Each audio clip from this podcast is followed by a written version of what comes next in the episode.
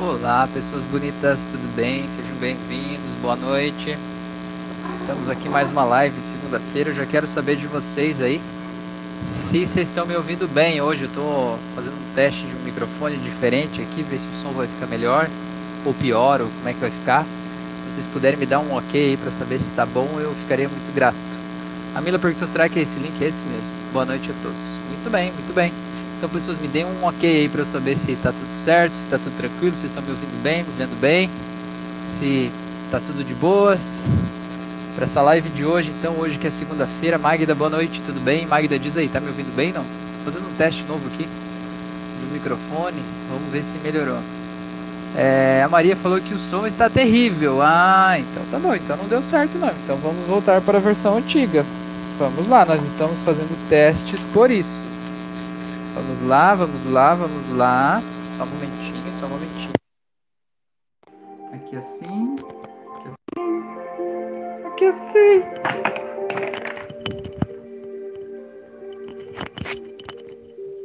Olá, tudo bem? Melhorou? Estão me vendo? Estão me ouvindo? Tá tudo certo? Esse aqui é o meu velho de guerra que está funcionando. Fomos fazendo testes, tentando melhorar as opções sonoras aqui, auditivas para vocês, mas dentro do possível, a gente vai fazendo o possível, né? Certo? Por aí, a Mila falou que melhorou também. Eu falei que dentro do possível a gente vai fazendo o possível. É, eu lembrei da frase que a Mila separou na live, naquela live de apresentação do curso de hipnose clássica. Como é que era, Mila? Deixa eu me lembrar. Foi alguma coisa que eu falei que ela até quando ela publicou o stories lá no Instagram, ela ela compartilhou aquela frase que foi: Ah, a gente vai fazendo assim, pelo menos é assim até que as coisas mudem, porque quando as coisas mudam, elas mudam. É, e foi mais ou menos isso, né? A Mila tava me zoando lá de eu dizer que quando as coisas mudam, elas mudam. Mas é verdade, né? As coisas estão do jeito que estão até que elas mudem, porque quando elas mudam, elas mudam, né? E aí não é mais do jeito que era. Beleza, a Maria falou que melhorou, a Mila falou que melhorou. Brígida, boa noite, professor, colegas de curso, muito bem, boa noite, seja bem-vinda aí, Brígida. É, nada como esses fones. Pois é, né? It's Metotori, eu não consigo falar. Me desculpe, me diz aí como é que é pra eu falar. Como é o seu nome? Conta aí. Olá, boa noite, seja bem-vinda. Mila, bem isso, é verdade. Quando as coisas mudam, elas mudam. Então tá, pessoas. É... Claudiane Nascimento, boa noite, seja bem-vinda. Que legal, bom que vocês estão aí. Pessoas novas, pessoas diferentes hoje pra gente trocar uma ideia aqui. Então, eu faço live toda segunda e quinta. Segunda-feira é uma live mais voltada para autoconhecimento, para evolução da consciência, né? Para a gente se entender, talvez de um outro jeito, com uma outra pegada. E na quinta a gente fala sobre hipnose, né? De que forma a hipnose pode ajudar a gente a ter uma vida melhor, mais gostosa, mais saborosa, né? Mais amorosa, mais feliz, mais próspera. Então, o meu nome é Vitória, ignora o nickname besta.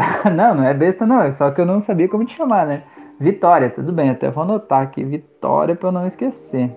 Seja bem-vindo aí, Vitória. Gente, então, não sei se vocês me acompanham lá pelo Instagram. Quem me acompanha pelo Instagram sabe que eu não coloquei o tema da live de hoje. Sabe por quê? Sabe por quê? Sabe por quê? Porque eu não defini o tema da live de hoje. Então eu vim aqui ouvir de vocês. O que, vocês querem saber hoje? Do que, vocês querem falar? Qual que é o assunto da noite aí? Qual que é o, a questão que a gente precisa tratar, ressignificar, sei lá? De que jeito que a gente pode se entender de um jeito diferente, né? Apresentar outras visões, outras versões. Eu quero saber de vocês aí que que, o que, que é o mais importante de hoje? Né? Do que, que a gente vai falar hoje? Conta aí, vocês é que mandam, na verdade. E a gente vai fazer o possível aqui para interpretar isso de um outro jeito. Maria Castilho, falamos de autoestima. Muito bem, temos uma sugestão aqui. Vamos lá, autoestima. Tudo bem. Vamos lá, alguém mais tem mais alguma, alguma sugestão pra gente aí? Autoestima é uma boa, hein? Autoestima é uma boa, mas eu quero saber se vocês têm mais outras ideias. E quem sabe a gente faz um, um acompanhado, um aglomerado de coisas, né? É, a Mila falou: Eu gostaria de saber qual a visão de Deus para cada um de nossos amigos. Ô, oh, louco, Mila. Tá, então tá. Então vamos, vamos lá, vocês aceitam esse convite da Mila aí? Gente, escrevam aí então o que é ou quem é Deus. Traduz aí, nas suas palavras, do seu jeito, no seu universo. O que é Deus ou quem é Deus? Vamos lá? Vamos lá? Vamos lá? Depois eu vou dar minha visão aqui, mas eu não vou falar antes porque senão eu vou atrapalhá-los. Então vamos lá, essa da, da Mila foi muito boa, hein? Essa aí foi muito boa. Quem é Deus? Ou o que é Deus? O que significa Deus para você? Certo? Vamos lá? Tô esperando vocês aí. Vamos lá. A Maria sugeriu ali procrastinação também. Vamos lá. Abel é mais um voto para autoestima, já são dois votos. Então vamos lá. Eu quero saber o que é Deus, quem é Deus, o que significa Deus para vocês. É, se vocês tinham um conceito diferente antes, que mudou ao longo do tempo, que agora é um outro conceito.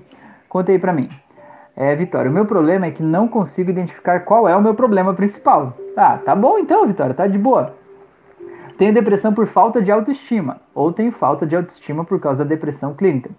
Então, Vitória, não importa quem veio primeiro, é que nem aquela história do ovo e da galinha, né? Não importa quem veio primeiro, importa o que dá para você mexer, né? O que dá para você dar uma cutucadinha ali, né? De qual das duas pontas você vai começar a desfazer esse nó, né? É um nó de dois lados, né? Uma corda que tem uma corda deu um nó e ficou os dois lados ali, né? A depressão e a autoestima. E não importa qual dos dois você resolva, mas de certa forma, quando você resolver um, um o outro ele vai de brinde, ele vai na conta, né? Mas se eu puder, puder te dar uma sugestão, eu acho que o caminho de volta é o caminho da autoestima. Porque quando você conseguir se olhar, se ver, se perceber todo o valor que você tem e perceber todas as coisas incríveis que você já fez até aqui e perceber, né, o teu valor próprio, o quanto você merece uma vida maravilhosa, né, e conseguir libertar memórias do passado que talvez te façam se sentir menos merecedora, pessoas do passado que fizeram você se sentir talvez não tão bonita ou não tão inteligente ou não tão, sei lá o que, que foi que aconteceu na tua vida, né, em algum momento, é... Quando a gente ressignifica isso, a gente consegue ter um senso de merecimento próprio, sabe? Um senso de. É, eu, eu valho mais, né? Eu posso mais. E quando a gente consegue isso, sair lá daquela depressão, lá daquele fundo, daquele buraco lá, é meio que a consequência disso, né? É, a gente vai, vai caminhando, né? E saindo de lá. Então vamos dizer aqui que com a vitória já são três votos para autoestima. Então vamos lá. É, vamos ver as definições de vocês. Vitória disse aqui: Deus para mim é quem guia a gente na vida. Olha lá, quem guia a gente na vida. A Magda falou: Deus, força maior, energia maior, Pai celestial. Claudiane, Deus é o todo. Franciele, Deus para mim é a fonte criadora de vida que se representa através do amor incondicional. Mila, eu via Deus como um velhinho lá no céu. Hoje vejo diferente, uma energia que permeia tudo. Só não consigo descontextualizar que tem uma fonte em algum lugar. A Vitória falou: Bom saber, nunca entendi bem isso. Agradeço muito, vou buscar aprender mais sobre. Legal. Vitória, tem um curso gratuito de hipnose clínica aqui no meu canal. Não sei se você já sabe ou se você já faz, mas está muito mais do que convidada a fazer esse curso, né? Para entender exatamente pelo viés da hipnose de que forma a gente pode é, curar essas feridas aí do passado, né? A gente poder se sentir mais, mais leve, mais livre, mais tranquilo, né? É, então entender talvez as coisas que podem ter acontecido e se ver de um jeito diferente, né? E ter ferramentas, inclusive, para você poder ter aquele ganho de autoestima nos momentos em que você precisa, aquele ganho de alegria, de felicidade, né? É, e é de graça o curso, é só você assistir os vídeos e tem inclusive um grupo de alunos lá no Facebook para a gente trocar experiências, né? Boa parte das pessoas que estão aqui são nossos alunos lá. Até Renata com TH que está aí, boa noite, tudo bem? Mandou mensagem que está maratonando o curso lá. Muito bom, muito bem.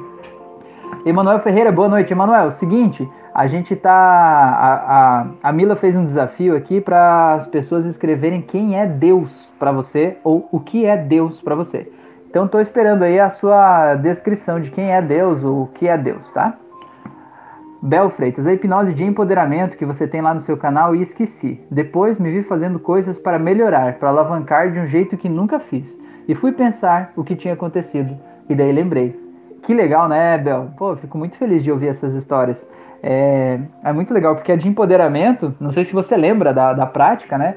É, muitas vezes a gente se vê diante das pessoas que estão perto da gente e a gente acha que os outros são muito grandes, são muito fortes. Às vezes a gente lembra, a gente tem uma relação com as pessoas como se a gente ainda fosse criança e os outros fossem os adultos.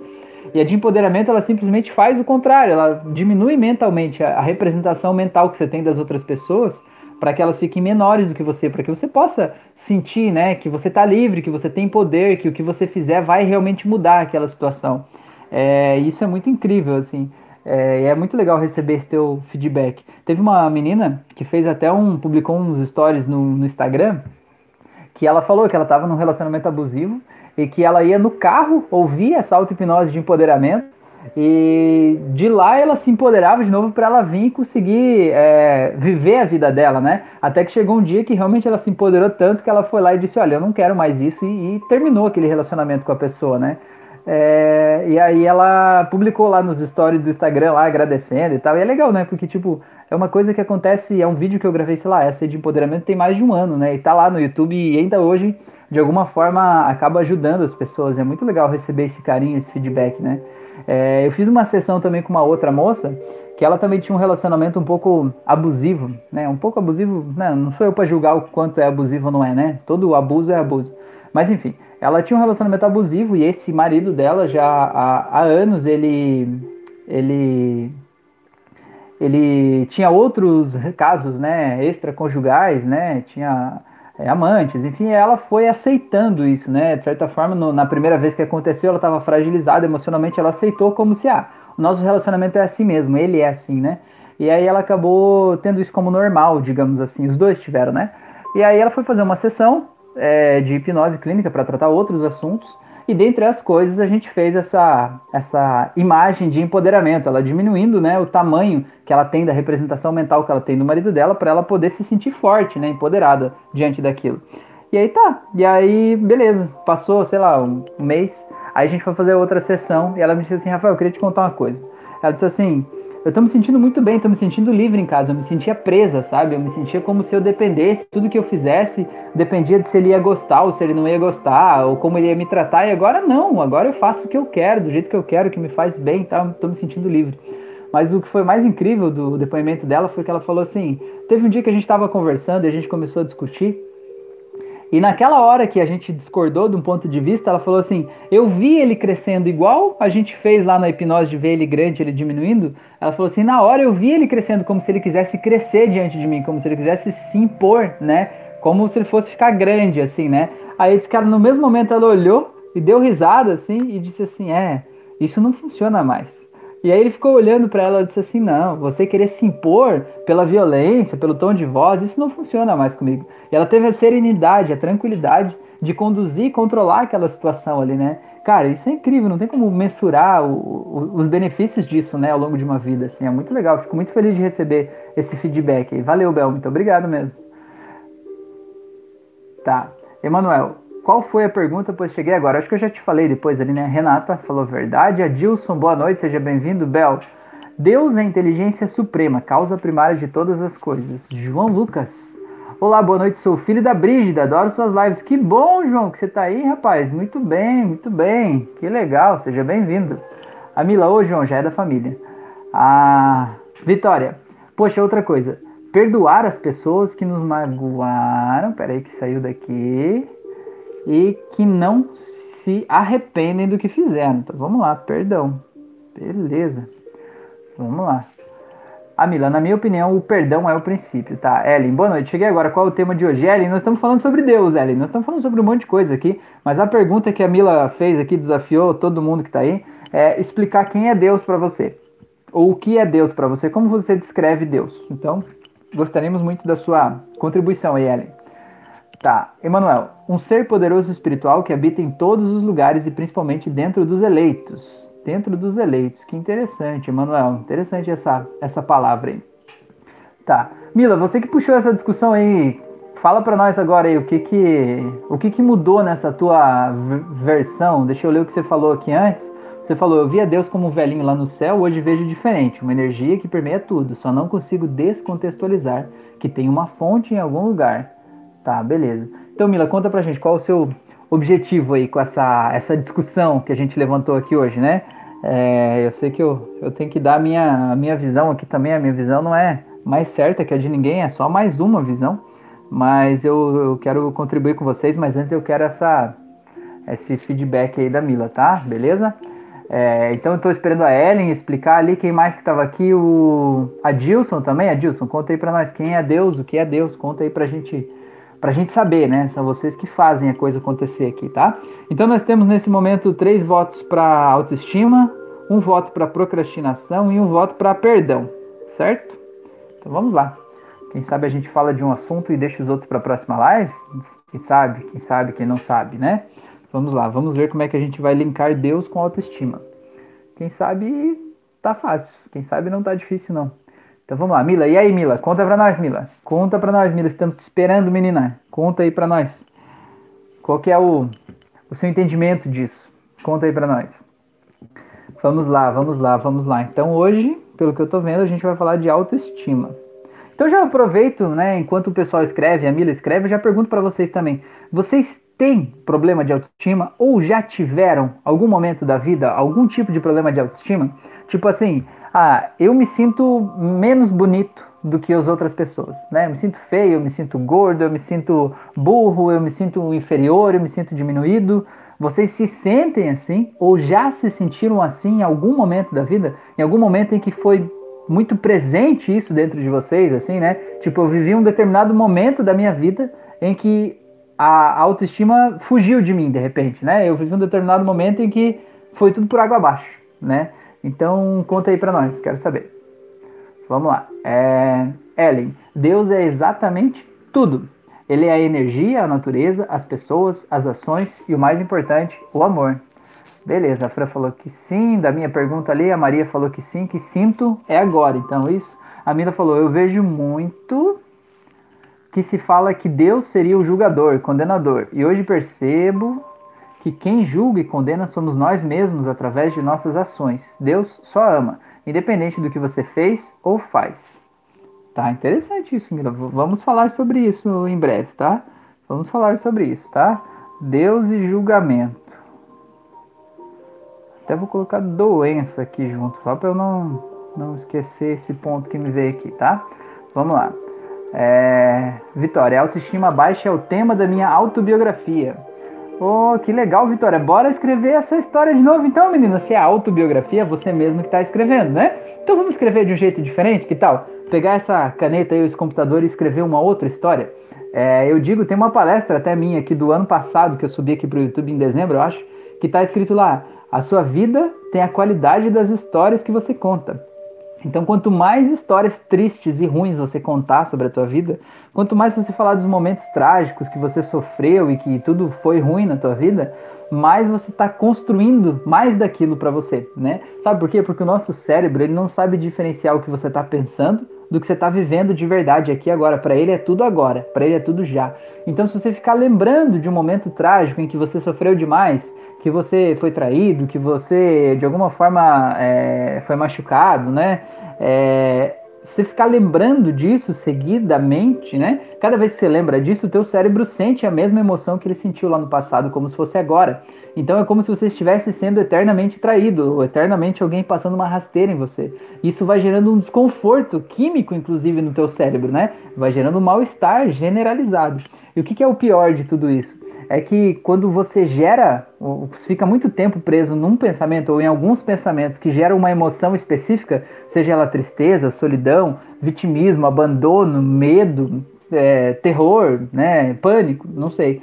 É, quando você tem vários pensamentos, né, ou um pensamento que gera muito dessa emoção, essa emoção ela meio que cria como se fosse uma energia dentro de você e essa energia faz com que você veja mais disso, você veja cada vez mais disso, tá? Então, por exemplo, pega uma pessoa que ela tá depressiva, que ela tá num estado de depressão bem forte, bem tenso.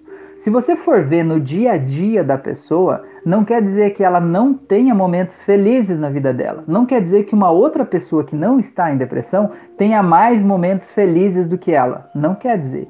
A questão é que, como ela tem muitos pensamentos que fazem ela ficar triste, essa tristeza está tão grande que os momentos felizes ela simplesmente não vê, ela não traz para o consciente dela. Ela traz para o consciente só o que faz ela se sentir triste. Porque aqueles pensamentos que ela, fica, que ela ficou conectada tanto tempo gera essa. como se fosse um pacotinho de emoção dentro da gente, né? Imagina um cristalzinho ali, assim, né? Esse cristalzinho da tristeza fica tão forte que ele faz você olhar o mundo a partir de um óculos, esse óculos da tristeza, e ver cada vez mais disso. Isso não é uma coisa que o teu corpo está te punindo, ou que Deus está te punindo, ou que o universo está te punindo, ou que alguém está te punindo para que você seja sofredor, ou que você seja triste, que seja nada disso. Isso é apenas uma questão assim que o nosso corpo ele traz para a gente o que é importante para a gente. Então, quanto mais tempo você fica conectado a pensamentos que geram tristeza em você, mais o teu corpo vai trazer pensamentos como esse, porque ele entende que isso é importante para você, tá? Vou dar um exemplo. É, Imagina que você vai comprar um carro. né? E é um carro específico que você nunca viu, nunca reparou naquele carro na rua, sei lá, é um carro que tanto faz, assim, não chamava atenção.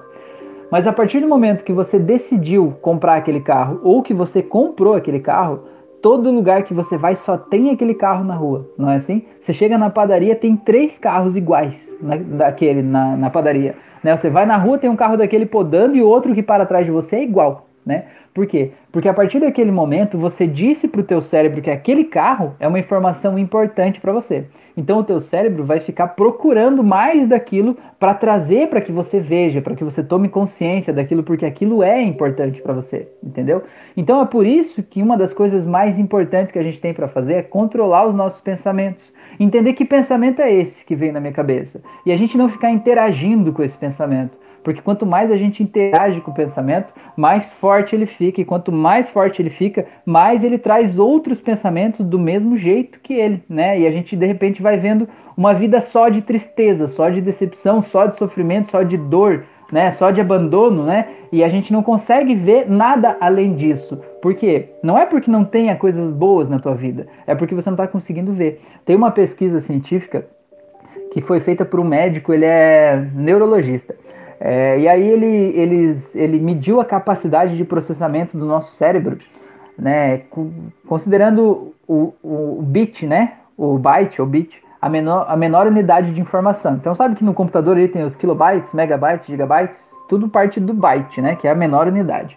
Então o que, que esse cara descobriu? Que o nosso cérebro ele tem a capacidade de processar 11 milhões de bits por segundo, ou seja, a cada segundo, ele processa 11 milhões de bits de informação. Que informação é essa? Ah, a, as imagens que entram pelos nossos olhos, que a retina gera como imagem, os sons que a gente está recebendo, né, o cheiro, o gosto que está na nossa boca, o tato de onde a gente está encostando, a sensação que você tem do seu pé direito tocando no chão, seu pé esquerdo tocando no chão. Tudo isso são informações que o seu cérebro está processando ao mesmo tempo. Só que você não tem consciência. Por exemplo, o jeito que o seu pé direito toca no chão, você não tinha consciência dele até que eu tivesse falado. Quando eu falei, você trouxe para consciência como é que você está se sentindo esse pé no chão. Se ele está áspero, se ele está quente, se ele está frio, como é que ele está. Então, o que que esse cara, o que que ele falou? Que a parte consciente do nosso cérebro tem a capacidade de processar apenas 45 bits. Não é 45 mil, é 45 bits no universo de 11 milhões. Ou seja, quais 45 bits dentro do universo de 11 milhões a gente vai trazer para nossa consciência? Quais? Justamente os que forem importantes para a gente. E quais o nosso cérebro, o nosso sistema vão entender que são importantes para a gente? Justamente aqueles que a gente dá mais atenção, que a gente dá mais valor, que a gente se preocupa mais, que a gente passa mais tempo pensando nele, entende? Então, quanto mais tempo a gente passa se preocupando com preocupações, é, sofrendo a dor de coisas lá do passado, né, lembrando de relacionamentos que terminaram, lembrando de sofrimentos lá do passado, quanto mais tempo a gente passa nisso, mais o nosso cérebro, o nosso sistema entende que isso é importante. E quando ele entende que isso é importante, ele faz você ver só isso na tua frente, nada além disso. Porque toda a alegria, a felicidade da tua vida está acontecendo naqueles 11 milhões, certo? Só que você não tem consciência dela, porque a consciência está só aqui nos 45 bits. E aqui só tem o que é importante. O que é importante para você? Entendeu? Fez sentido para você ou não fez? Conta aí para nós. Tá, vamos lá. É, já, já, quero aproveitar aqui e fazer um, uma atualização de um ditado. Na verdade, eu até estou pensando em fazer uma série de vídeos para falar de atualizações de ditados, né? Olhando por esse viés da neurociência que tem aquele ditado, né, do São Tomé, né, São Tomé. Sou como São Tomé, eu tenho que ver para crer, não é? Vocês são assim, né? Sou materialista, eu tenho que ver para crer. Então, se você pensar um pouco, certo? Raciocina comigo. Você tem 11 milhões de informações, estímulos sensoriais acontecendo por segundo no teu cérebro. E você só tem 45, que é um, um pontinho de nada, que é consciente, certo? Que você tem consciência de tudo isso que está acontecendo aqui, certo? Certo? Entendeu?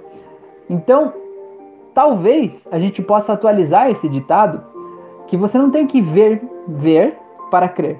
Você tem que crer para que você possa ver, entendeu? Porque se você acreditar e aquilo for importante para você, o teu cérebro vai trazer para tua consciência pacotes de informação que estão aí nesses 11 milhões e que você nunca soube que eles estavam aí, mas você vai trazer para a tua consciência. Então, é basicamente isso que a gente chama de expansão da consciência, como se você pudesse expandir a sua consciência, né? Trazendo mais informações para dentro de você, acreditando que mais coisas são possíveis. E quando você abre a porta que pode acreditar e você define que aquilo é importante para você, as coisas começam a aparecer de forma mais intensa na tua vida, né?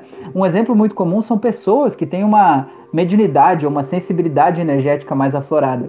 E quando a pessoa começa a estudar mais sobre isso, buscar mais informações, ela começa a ter mais efeitos. Aquelas coisas ficam mais afloradas dentro dela, né?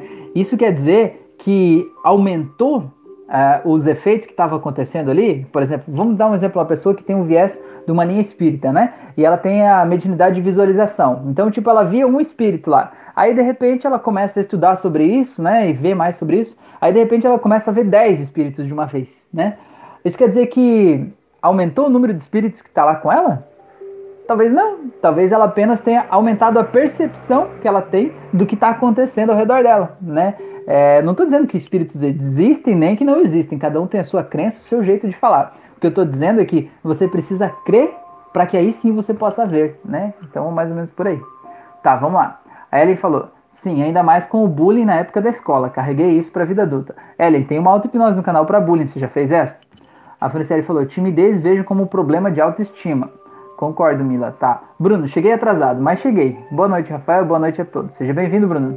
A Vitória falou que isso faz todo sentido. A Maria falou: A minha autoestima não se prende com o meu aspecto, mas sim com a sensação de fracasso. Quando falho em algo ou nem tenho força para iniciar algo. Daí ter falado em procrastinação. É um ciclo vicioso. Pois é, mas então, Maria, essa é a questão. Eu quero fazer uma coisa, certo? Eu tenho o desejo de fazer essa coisa. Eu penso em fazer essa coisa. Essa coisa está pronta na minha mente. Só que eu vou lá fazer e de alguma forma não dá certo né? Ou por algum motivo, seja o que for, seja procrastinação, seja o motivo que for, mau tempo, sei lá, não importa. Aquilo ali não dá certo. A questão é, quando aquilo não deu certo, você tem uma escolha. E como é que você escolhe? Você escolhe dizer, bom, não deu certo. Ou não dependeu de mim, dependeu, sei lá, choveu, aconteceu outra coisa, dependeu de outra pessoa, não faz mal. Ou se dependeu de mim, eu escolhi fazer outra coisa certo? E se eu escolhi fazer outra coisa, eu tenho um ganho para fazer essa outra coisa. Então eu devo respeitar que naquele momento eu decidi fazer uma coisa diferente daquela que eu achava que eu deveria fazer. Essa é uma forma de encarar. E a outra forma de encarar é dizer assim: mas você é um vagabundo mesmo, puta merda, seu preguiçoso do caramba, por que, que você não vai fazer isso, seu idiota? Você vai lá e se pune, se xinga, se bate, né? Se joga no chão, esfrega tua cara no vaso sanitário, assim, dizendo seu merda. E isso tudo faz com que você se prenda cada vez mais nesse looping da autossabotagem. Porque de alguma forma isso acaba sendo importante para você, né? E o fato de você se xingar faz com que você se sinta mais fracassado. E quanto mais fracassado você se sente, menos energia você tem para sair de lá. E daí, quando você tem menos energia, você aplica menos energia para fazer uma atividade. E o que, que acontece quando você aplica menos energia para fazer essa atividade? Ela não sai direito. E quando ela não sai direito, o que, que faz? Força o teu ciclo de ser um fracassado. Daí você se xinga e se joga para cá e vai fazendo esse looping. E vai cada vez mais fundo, entende? Então, como é que você pode quebrar esse looping? É se amando mais, né? Tentando se olhar com um pouco mais de amor, com um pouco mais de carinho, com um pouco mais de cuidado. Imaginar talvez se fosse uma outra pessoa que você conhece vivendo essa situação que você precisa resolver, o que você quer resolver, será que você xingaria essa pessoa do mesmo jeito que você se xinga?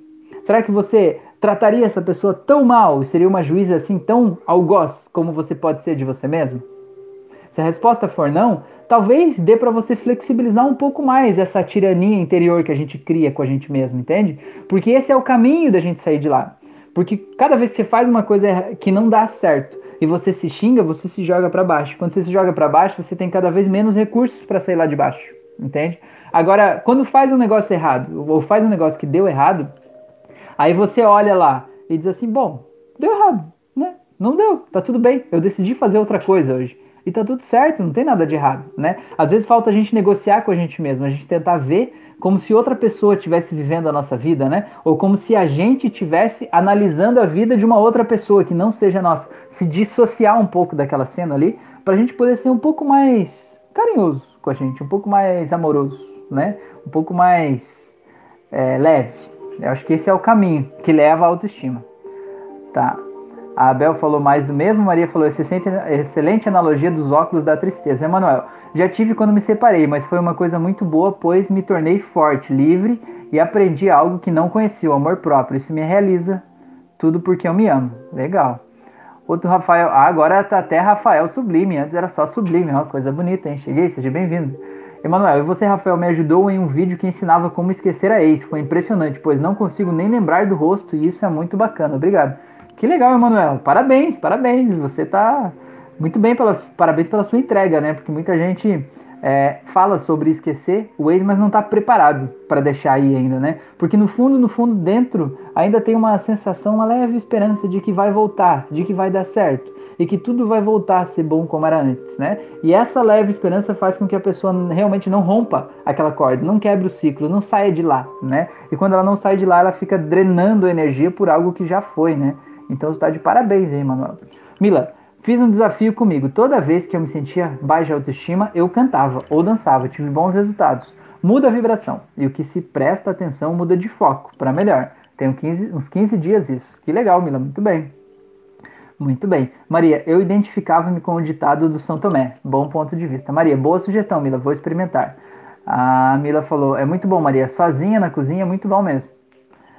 Vitória, preciso me tratar como eu trato as pessoas que eu amo. Então, Vitória, olha aí, olha aí. Só que você tem que perceber se isso é uma coisa que brota de você. Você não pode achar que isso é uma obrigação tua, sabe? Eu acho que esse é o principal caminho, né? É, eu, você não precisa se tratar assim. Mas seria muito bom se você pudesse escolher se tratar do jeito que você trata as pessoas que você ama, né? Imagina se fosse uma outra menina da mesma idade que você, que fizesse a mesma coisa que talvez você se culpa por fazer, certo? Será que você ia tratar ela assim? Será que você ia xingar ela do mesmo jeito que você se xinga? Né? Será que você ia jogar ela para baixo e chamar ela de ridícula, de fracassada, de burra, sei lá?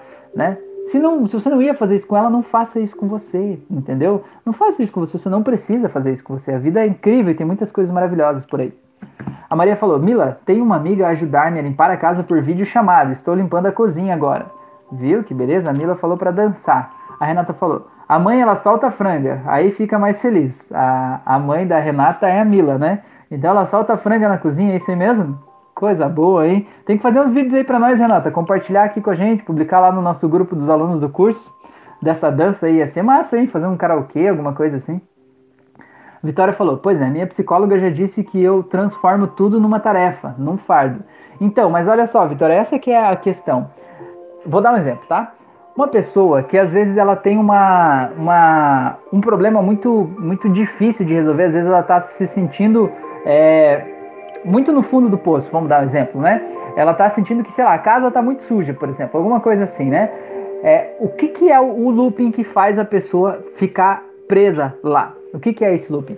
É porque assim, ó, a pessoa que está com a casa, digamos, muito, muito suja, ela é uma pessoa muito perfeccionista. Você pode acreditar em mim é a pessoa que ela é muito perfeccionista, porque ela não consegue limpar mais ou menos. Ela acha que se for para ela limpar, ela tem que limpar direito, entende? Ela vai ter que arredar os móveis, lavar com aquelas mangueiras de pressão, passar que boa, desinfetar, fazer não sei o que lá e tal. Só que isso é muito difícil, sabe? Cansa só de pensar. Então a pessoa olha e diz assim: tá, eu vou deixar para amanhã vou deixar para depois de amanhã, né? Eu não vou deixar para depois porque eu não vou só juntar essa sujeirinha aqui de cima que ia levar, sei lá, 20 minutos. Eu vou, vou eu preciso fazer um evento aqui, né? Um negócio que vai levar uma semana esfregando aqui os rejuntos do azulejo com com escova de dente, sabe? Esfregando o negócio ali e tal. E o que que acontece? Como essa pessoa é muito perfeccionista, ela acaba não fazendo aquilo ali porque aquilo ali ia demandar esforço demais naquele momento.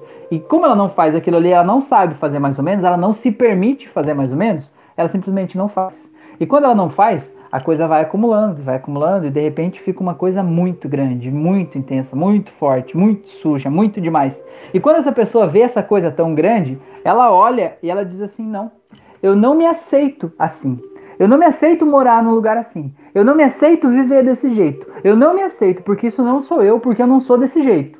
E o que, que a pessoa faz? Em vez dela, tipo, digamos assim, ela podia ter o gatilho de dizer, eu vou usar essa energia do eu não me aceito, porque agora eu vou fazer uma reviravolta. Só que aquela reviravolta é tão grande, é tão longe, é tão intensa, é tão difícil, é um projeto tão ambicioso que precisa fazer para limpar aquilo ali, que ela simplesmente deixa mais um pouquinho. E esse mais um pouquinho faz a pessoa se sentir ainda pior, dizer, eu sou um ser humano escroto, eu tô lá no lixo da sarjeta. Se eu morasse dentro do bueiro, lá da rua, sabe? É, ia ser mais é, limpo, ia estar tá mais de acordo com o que é a casa que eu vivo hoje, né? Porque a pessoa ia estar tá se sentindo, tá se sentindo uma merda, né? Uma pessoa terrível. E por que ela está se sentindo tão ruim? Porque ela é uma pessoa muito exigente consigo mesma, certo? Uma pessoa que fosse uma pessoa mais leve, e essa pessoa que é tão exigente, ela ainda julga os outros. Vamos dar um exemplo. Imagine uma pessoa que viveria em uma casa talvez suja. Essa pessoa que é tão exigente, ela julga o outro que talvez tivesse uma casa suja dizendo que ele é um preguiçoso, talvez porque ele não limpa a casa. E do mesmo jeito que ela julga o outro, ela julga muito mais a si mesma, entende? Então ela diz assim: eu não sou esse preguiçoso, eu não me identifico com essa pessoa, eu sou exatamente o contrário disso, porque eu sou perfeccionista, eu sou proativo, eu sou tudo isso, não sei o que lá.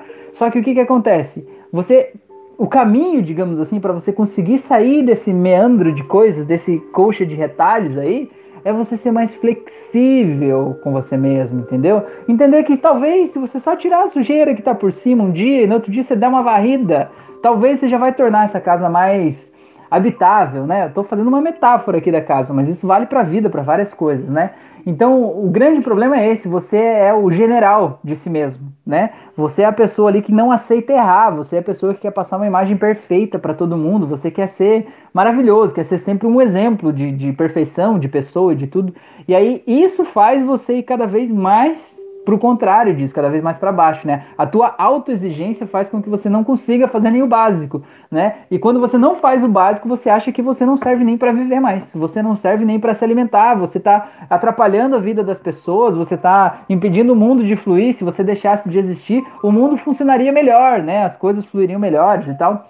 Mas na verdade, o que tá aí te incomodando é esse auto-julgamento, é esse esse julgamento que é tão é, violento consigo mesmo, sabe? Esse julgamento que faz você se jogar para baixo, você ser cruel com você mesma, né?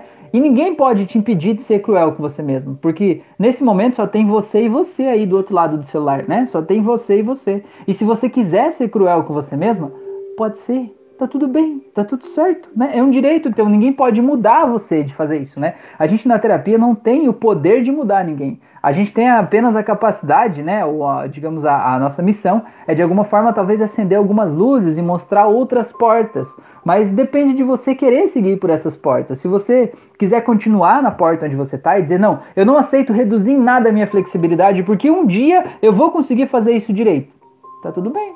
Você pode passar anos esperando esse dia. Você pode passar anos esperando alguma coisa no mundo acontecer, né? Acontecer algo lá fora né, a descida de naves espaciais, alguma coisa que mude a realidade como um todo e aí talvez mude o seu estado interno para que aí sim você possa é, fazer isso. A questão que eu quero dizer é que às vezes esse problema que você vê fisicamente com seus olhos em volta de você, ele está apenas refletindo o estado que você está dentro de você mesmo, né? E talvez dê para flexibilizar um pouquinho.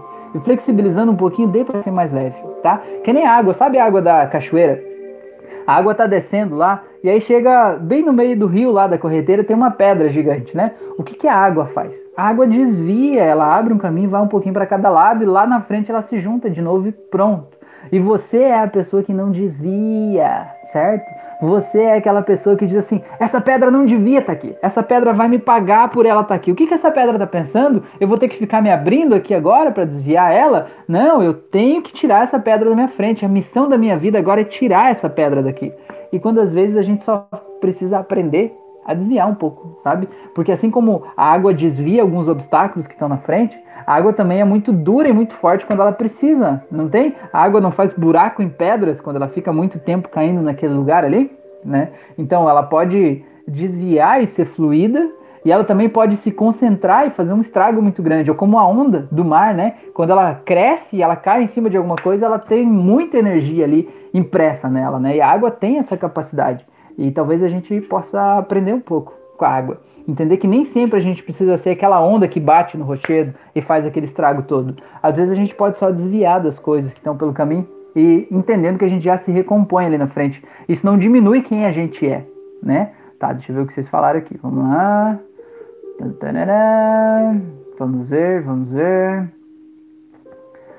Ah, tá, ali a Vitória. Maria, Mila fazia isso no banho há uns anos. Estou a procurar a Maria que já fui. Vou seguir a tua dica certamente. Identifico-me com a Vitória. Conheço alguém assim. A Mila falou: Maria, você disse uma coisa muito séria. Eu procurava também a Mila antiga, alegre, feliz, e nesse caminho descobri uma Mila nova, muito mais alegre. Olha coisa bonita, hein? Beleza. A Vitória falou: Me descreveu inteira. Pois agora, Vitória. Pois agora. A Magda disse bem assim. A Maria falou: Mila, eu tenho que trocar contato contigo. Venho aprender muito contigo nessas lives. Sou muito grata por ter te encontrado.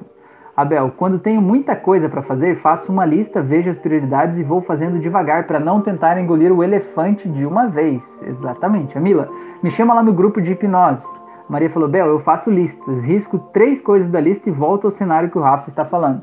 Pois é, mas essa é a questão. Você tem que fazer uma lista, mas uma lista que seja exequível, certo? Na tua lista tá escrita, na tua lista pode estar tá escrito assim: é, deixar a minha casa brilhando hoje, né? É, pintar o forro da cozinha e, sei lá, trocar o trinco da porta, né? Coisa do tipo, assim, que não é assim que funciona, né? Que coisa, hein? Rafael falou: os homens pararam de falar no chat. Rafael, essa aqui é a questão, cara. É, é assim mesmo, vai se acostumando, tá? O Rafael tem 16 anos, né? Ele, ele fez nosso curso de hipnose clínica. Quem tá no curso pode ver o depoimento dele lá. Ele tá acostumando com esse mundo ainda, mas é assim, Rafael, é desse jeito. Relaxa, tá tudo certo. A Mila falou: Eu sou grata por te encontrar também, Maria. Ai, que bonito. Olha que romântico. Tem coraçãozinho. Mila, chamarei no fim da live. Olha que coisa fofa. A Mila falou: Vamos parar de falar, Rafael, para deixar a vez para vocês. Para vocês quem? Nós estamos falando, meu. A Vitória falou: flexibilidade e equilíbrio é o que eu preciso nessa vida. Muito bem. É, Maria falou: totalmente de acordo com tudo que disseste, Rafa. A Bel falou: Maria, mas o foco é cumprir a lista. Tenta fazer devagar, mais fazer. A Magda falou: bem explanado o perfeccionismo. A Maria falou: vou tentar mais, Bel. Rafael falou: Rafael Velesco, faz quanto tempo que você está no rumo da hipnose? No rumo da hipnose é engraçado, né? Essa, essa, essa, essa frase, essa construção. Rafael, eu Assim, hipnose, hipnose, sim, eu tô um pouco mais de três anos. Três, quase quatro, acho que quatro anos. Que eu comecei a fazer, de alguma forma, assim, atender pessoas, né, e trabalhar com isso, assim. Mas eu já fiz curso de hipnose antes disso, né, mas ainda era uma coisa meio estranha para mim, parecia uma coisa meio sobrenatural, meio mística, né, as pessoas ficavam lá colando a mão, viajando, alucinando. Parecia que aquilo era uma coisa meio dissociada da minha realidade, né. Mas eu já estudo, digamos assim, sobre a gente, sobre a mente humana, sempre gostei disso, sempre foi um hobby meu, assim, sabe? Desde, sei lá, da adolescência. Eu me lembro na faculdade, eu adorava livros de, de comportamento humano, de tentar entender por que, que a gente é do jeito que a gente é, o que faz a gente escolher de um jeito em vez de escolher de outro, né? Tentar entender, assim, por que, que duas pessoas olham para a mesma coisa e as duas pessoas veem coisas completamente diferentes? Por que, que duas pessoas olham para o mesmo objeto e interpretam aquilo de um jeito completamente diferente? Isso sempre me intrigou, sempre me intrigou. A minha primeira faculdade foi jornalismo e no jornalismo eu, eu aprendia, né, me profissionalizei na área da comunicação, né? E a comunicação tem muito a ver com o nosso jeito de falar, de sentir, de enviar informações, de receber informações. E, e, isso, então já está em mim desde, meio que desde sempre, assim. Mas a hipnose em si, atendendo com isso, uns três anos mais ou menos. A Renata falou: água mole e pedra dura, tanto bate até que fura. Exato. Bárbara Elisa, Rafael, estou adorando, eu estava precisando ouvir isso, você é sensacional. Que bom, Bárbara, você também é sensacional porque você está aqui, que ótimo que você está aqui. Muito bem, seja bem-vinda. Franciele, nós somos a água, a força é a energia que damos a cada situação. Viu que bonito? Rafael, você é, fez mais hipnose de entretenimento ou clínica durante esse tempo? Rafael, eu fiz só hipnose clínica. Eu fiz hipnose de. Eita! fiz hipnose de entretenimento. Uma vez que eu fui na rua, que tinha um, um rapaz que trabalhava com hipnose, que ele me convidou para fazer street, né, que é fazer hipnose de rua. Então eu fui uma vez com ele, fiquei uma tarde lá e fiz assim, tipo, sei lá, festa, colega de trabalho, sabe, coisas assim, fazer umas brincadeiras, mas nunca foi muito a minha praia, assim, hipnose de entretenimento, né? O que eu fiz mesmo foi hipnose clínica, né? É, ajudar as pessoas a se desamarrar das coisas aí. A Mila falou, certo, Fran, às vezes somos o rio e às vezes somos o mar. Viu que coisa bonita? Esse pessoal tá muito poético hoje, né? Tá muito maravilhoso, né? Meu Deus. Tá, gente, vamos falar de autoestima então agora? Já tem 44 minutos, já é quase hora da gente finalizar a live, né? A gente nem entrou no assunto aqui, a gente tá falando de Deus, de um monte de coisa aqui. É, tá, então vamos falar de Deus antes, né? Porque vocês falaram a, a opinião de vocês, eu não falei o que eu sinto hoje, né? É, vou contar para vocês assim a história, né? Eu fui criado na religião católica, né? Batizado, fiz comunhão, crisma, casei, batizei minha primeira filha na igreja e tudo mais, mas hoje eu não me identifico necessariamente assim com os preceitos da religião. Nesse meio do caminho a gente passou por outros locais, assim, né? A gente deu uma olhada em várias outras doutrinas, várias outras religiões, vários outros locais. Eu me lembro quando eu estava na faculdade de jornalismo, eu fiz um programa sobre religiões e a gente entrevistou, acho que foram seis religiões diferentes. Então a gente entrevistou pessoal do islamismo, o pessoal Hare Krishna, o pessoal da Umbanda, o pessoal é, espírita e pessoal evangélico e pessoal da igreja católica, não sei, isso mesmo. E cada um deu a sua versão, sabe? A gente ficou uma tarde lá falando, entendendo, interpretando aquilo ali para compor aquele programa, né? Era um programa de uma hora, quase como um documentário, né? E precisava é, colocar esse, esse entendimento lá. E aquilo ali, de alguma forma, eu estava na faculdade ainda, mas aquilo ali, de alguma forma, meio que abriu a minha cabeça, assim, e pensei assim, pô, cada, cada religião acredita numa história diferente, né, num sistema diferente. E o que eu vejo, que o que tinha em comum em todas elas, é que todas elas acreditam e sentem que existe algo maior, algo, vamos dizer assim, sobrenatural, algo que não se explica necessariamente, né? E esse algo é, que traz alguns efeitos que a gente não consegue explicar fisicamente, mas que a gente consegue sentir, né? Esse algo, cada um chama de uma coisa diferente. Alguns chamam de Deus, alguns chamam de Alá, alguns chamam de fonte, alguns chamam de Krishna. Né? Cada um chama de um jeito diferente, certo? E, e cada religião, cada sistema acaba criando uma história, né? O que, que é uma história? Uma história é, são aqueles personagens, aquele contexto em que viveu viveu-se determinada experiência e segundo aquele contexto se tenta traduzir o que, que é essa conexão maior, né? O que, que é esse Deus, o que, que é essa fonte criadora, o que, que é isso, né? E, e de alguma forma é bom, é útil, né? Porque a religião ela acaba servindo como um canal, um caminho para ajudar a gente a interpretar o que é esse sobrenatural, o que é esse místico, o que, que é esse Deus aí, né? Só que por outro lado, a religião ela às vezes acaba prendendo a gente algumas coisas que não fazem sentido para algumas pessoas. E o que eu vejo é que muitas pessoas que são ateus hoje não é porque eles não acreditem em Deus, é porque eles não acreditam no Deus que foi ensinado para eles conforme aquela religião. Um Deus mau, sabe? Muitas, muitos pregam um Deus mau, um Deus julgador, um Deus que pune, um Deus que castiga, um Deus que te tá ali sempre de olho no que você está fazendo, esperando você fazer uma coisa errada para ele te mandar para o inferno, né? Um Deus como uma coisa ruim, né? É, Deus punitivo, vingador, assim, né? E o que eu vejo hoje, o que eu acredito, né, é que existe algo maior, existe uma fonte, existe algo além da gente, algo inexplicável. E como inexplicável, justamente não dá para explicar, certo? E esse algo inexplicável é traduzido em cada religião com uma história diferente, com personagens diferentes, com jeitos diferentes.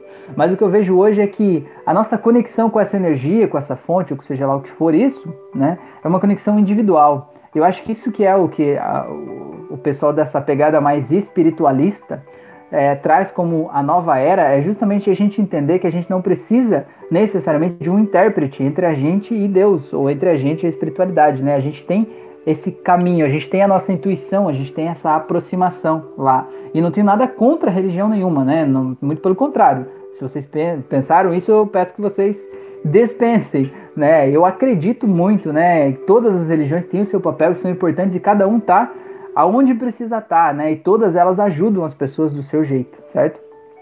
Eu só estou passando a minha visão, não quer dizer que é verdade, só é a minha visão. Né? Então, existe algo maior e que a gente tem a conexão com esse algo maior direta, certo? Então, vou dar um, um exemplo, uma metáfora que eu acho que vai ajudar a, a, traduzir um pouco o que eu penso assim sobre Deus. É, vocês trabalham aí na internet, né? Vocês estão assistindo essa live, vocês têm acesso à internet. Deve ter um celular, computador, alguma coisa assim. Vocês sabem como é um arquivo compartilhado?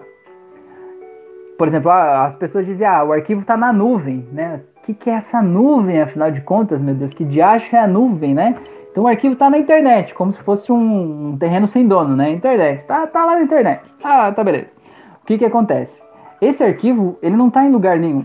Esse arquivo ele está em algum lugar, certo? Só que assim, ó, todos os, a soma de todos os HDs, todos os espaços físicos que tem de armazenamento de dados que estão compartilhados com a rede compõe a nuvem, certo? Então a nuvem, embora pareça algo sobrenatural, embora essa nuvem da internet pareça algo intangível, intocável, na verdade ela é feita de todos os pequenos espaços de compartilhamento, inclusive o teu celular. Se você tem um arquivo salvo aí no teu celular, no teu Google Drive, por exemplo, ou que está salvo em algum aplicativo do teu celular que está compartilhado na rede, o teu celular faz parte da nuvem, entende? A nuvem está dentro do teu celular e o teu celular está conectado à nuvem, entende? A nuvem não é algo separado do teu celular, o teu celular faz parte da nuvem. E cada vez que você acha um arquivo novo na internet, você faz o download desse arquivo, você baixa da nuvem para o teu aparelho físico, certo? Então nessa metáfora eu vejo que Deus é a nuvem, certo? Pega essa, vou bugar a cabeça de vocês agora. Eu vejo que Deus é a nuvem. Ele não é algo separado. Ele é a soma de todas as pequenas partes de todos nós que somos e que estamos aqui. Entende? Cada pedaço nosso que a gente compartilha, como se fosse um HD que a gente está compartilhando, esse fato de compartilhar cria a nuvem. E a nuvem é esse Deus que é essa grande inteligência de todos os arquivos, né? É onde está tudo ali dentro. Por isso que eu entendo que eu concordo com vocês falando que Deus é tudo, Deus é amor, Deus é tem o conhecimento de tudo, né? Porque de certa forma ele é feito de tudo isso. E se você olhar dessa forma, né, se isso de alguma forma fizer sentido para você, você vai ver que Deus não está separado, não é tipo Deus está lá e eu tô aqui, certo? Ele é uma partezinha minha e eu sou uma partezinha dele, e na verdade nós somos a mesma coisa, né? Só que ele é maior no caso, ele está mais compartilhado, né? Ele ele tem mais outras partes que estão lá além da minha, né? Então é, é mais ou menos por aí, assim, não sei se isso faz sentido para vocês, mas para mim fez muito sentido quando essa essa ideia chegou na minha mente esses dias, tá? Beleza, vamos lá. A Mila falou certo, Fran, às vezes somos o rio, às vezes somos o mar. Rafael, todos juntos na luta contra a hipnofobia. É isso aí, Gabriel. Rafael. Gabrielzinho, muito, muito legal. Beleza, legal. O Osório perguntou qual o tema dessa live. Abraço, pessoal, chegando tarde. A Maria falou ali, Osório, Deus e autoestima. É os dois, exatamente, por aí. Ou Deus é autoestima, quem sabe já é o tema, né? A Mila falou Deus, autoestima e outros mais, Osório. Deus é tudo, tá? Gabrielzinho, eu amo Deus. Maria Oliveira. Fui criado na religião católica, nove anos no colégio de freiras em que impingiam a religião. Virei até durante anos. Hoje tenho fé, novamente em Deus como um ser maior, uma energia maior. Maria, nove anos no colégio de freiras é uma informação muito importante. É uma informação muito importante. Por quê? Porque o colégio de freiras tem aquele regime militar, não tem? Você tem que fazer tudo perfeitamente, rigorosamente, certamente. Você não pode fazer nada errado. Você tem que ser o exemplo da pessoa perfeita, né? Da pessoa abençoada, né? E tudo que você fizer vai ser condenado de alguma forma, né? Você vai ter que fugir do pecado, de todas as coisas ruins do mundo e ser um exemplo de pessoa quase uma santa em vida, certo? Esse condicionamento talvez ainda esteja dentro de você, te fazendo ser aquela pessoa que é a general de si mesma, certo? Te fazendo ser hoje a madre superiora de você mesmo, certo? Então daí você, nove anos da tua vida, principalmente da tua infância, cria um condicionamento muito forte, entende? Então talvez você esteja aí sendo hoje a madre superiora que você viu a outra sendo. Eu, eu tratei uma, uma menina uma vez que ela falou o seguinte, ela falou que ela tinha fobia de silêncio. Olha só se pode uma coisa dessa. Ela falou que ela não podia ficar em silêncio. Se ela ficasse em silêncio, ela passava mal, ela tinha crise do pânico, ela não conseguia respirar. Então, se ela estava em casa, ela precisava ligar a TV, ligar o rádio, é, ligar o som, colocar fone de ouvido, fazer qualquer coisa, dormir com barulho a noite inteira, acordar com barulho, porque se ela ficasse em silêncio fazia mal. E olha só o que, que foi a questão. Ela tinha sido freira, né, durante, acho que foram 7 ou 8 anos também da vida dela. Toda, acho que ela foi dos 8 aos 16 anos freira, ou alguma coisa assim. É, e aí já fazia, sei lá, uns 10 anos que ela tinha saído lá do convento né? Ela pediu para sair, ela saiu. Só que de alguma forma aquele trauma do convento ainda estava lá. E o que, que a gente descobriu naquela sessão? Que quando ela ficava em silêncio, ela lembrava dos momentos em que ela tinha que ficar horas rezando lá em silêncio dentro do, do, do mosteiro lá. Mosteiro de monge, né? É, sei lá como é que chama o lugar das freiras lá. É, ela ficava rezando lá. E naquele momento que ela estava rezando, ela estava com medo de que alguém aparecesse, que a madre viesse ali. E ela contava que a madre dela lá era muito ruim, chamava elas de vagabunda, dizia que elas eram promíscuas, que elas. Nossa, tinha um monte de coisa, assim. Ela morava numa cidade muito quente e falou que que para dormir à noite, inclusive num dia muito quente, elas não tinham ar condicionado, elas precisavam dormir cobertas, porque diz que uma mulher decente vivia coberta, porque se tiver, dormisse sem coberta, ela estava sendo promíscua e Deus estava vendo, ia punir, castigar elas. Então imagina numa cidade quente, sei lá, 40 graus lá fora e o pessoal tendo que dormir de coberta, coberta pesada para não ser castigada, né? Então você imagina o nível de terror, porque o terror psicológico é maior do que qualquer outro terror físico, né? O terror físico, se tem alguém te ameaçando com alguma coisa, você conseguir se trancar num quarto lá, você de certa forma tem uma leve segurança. Agora o terror psicológico, ele não sai da tua mente, ele fica ali, ele fica ali martelando o tempo todo, fazendo você se sentir mal, se sentir para baixo.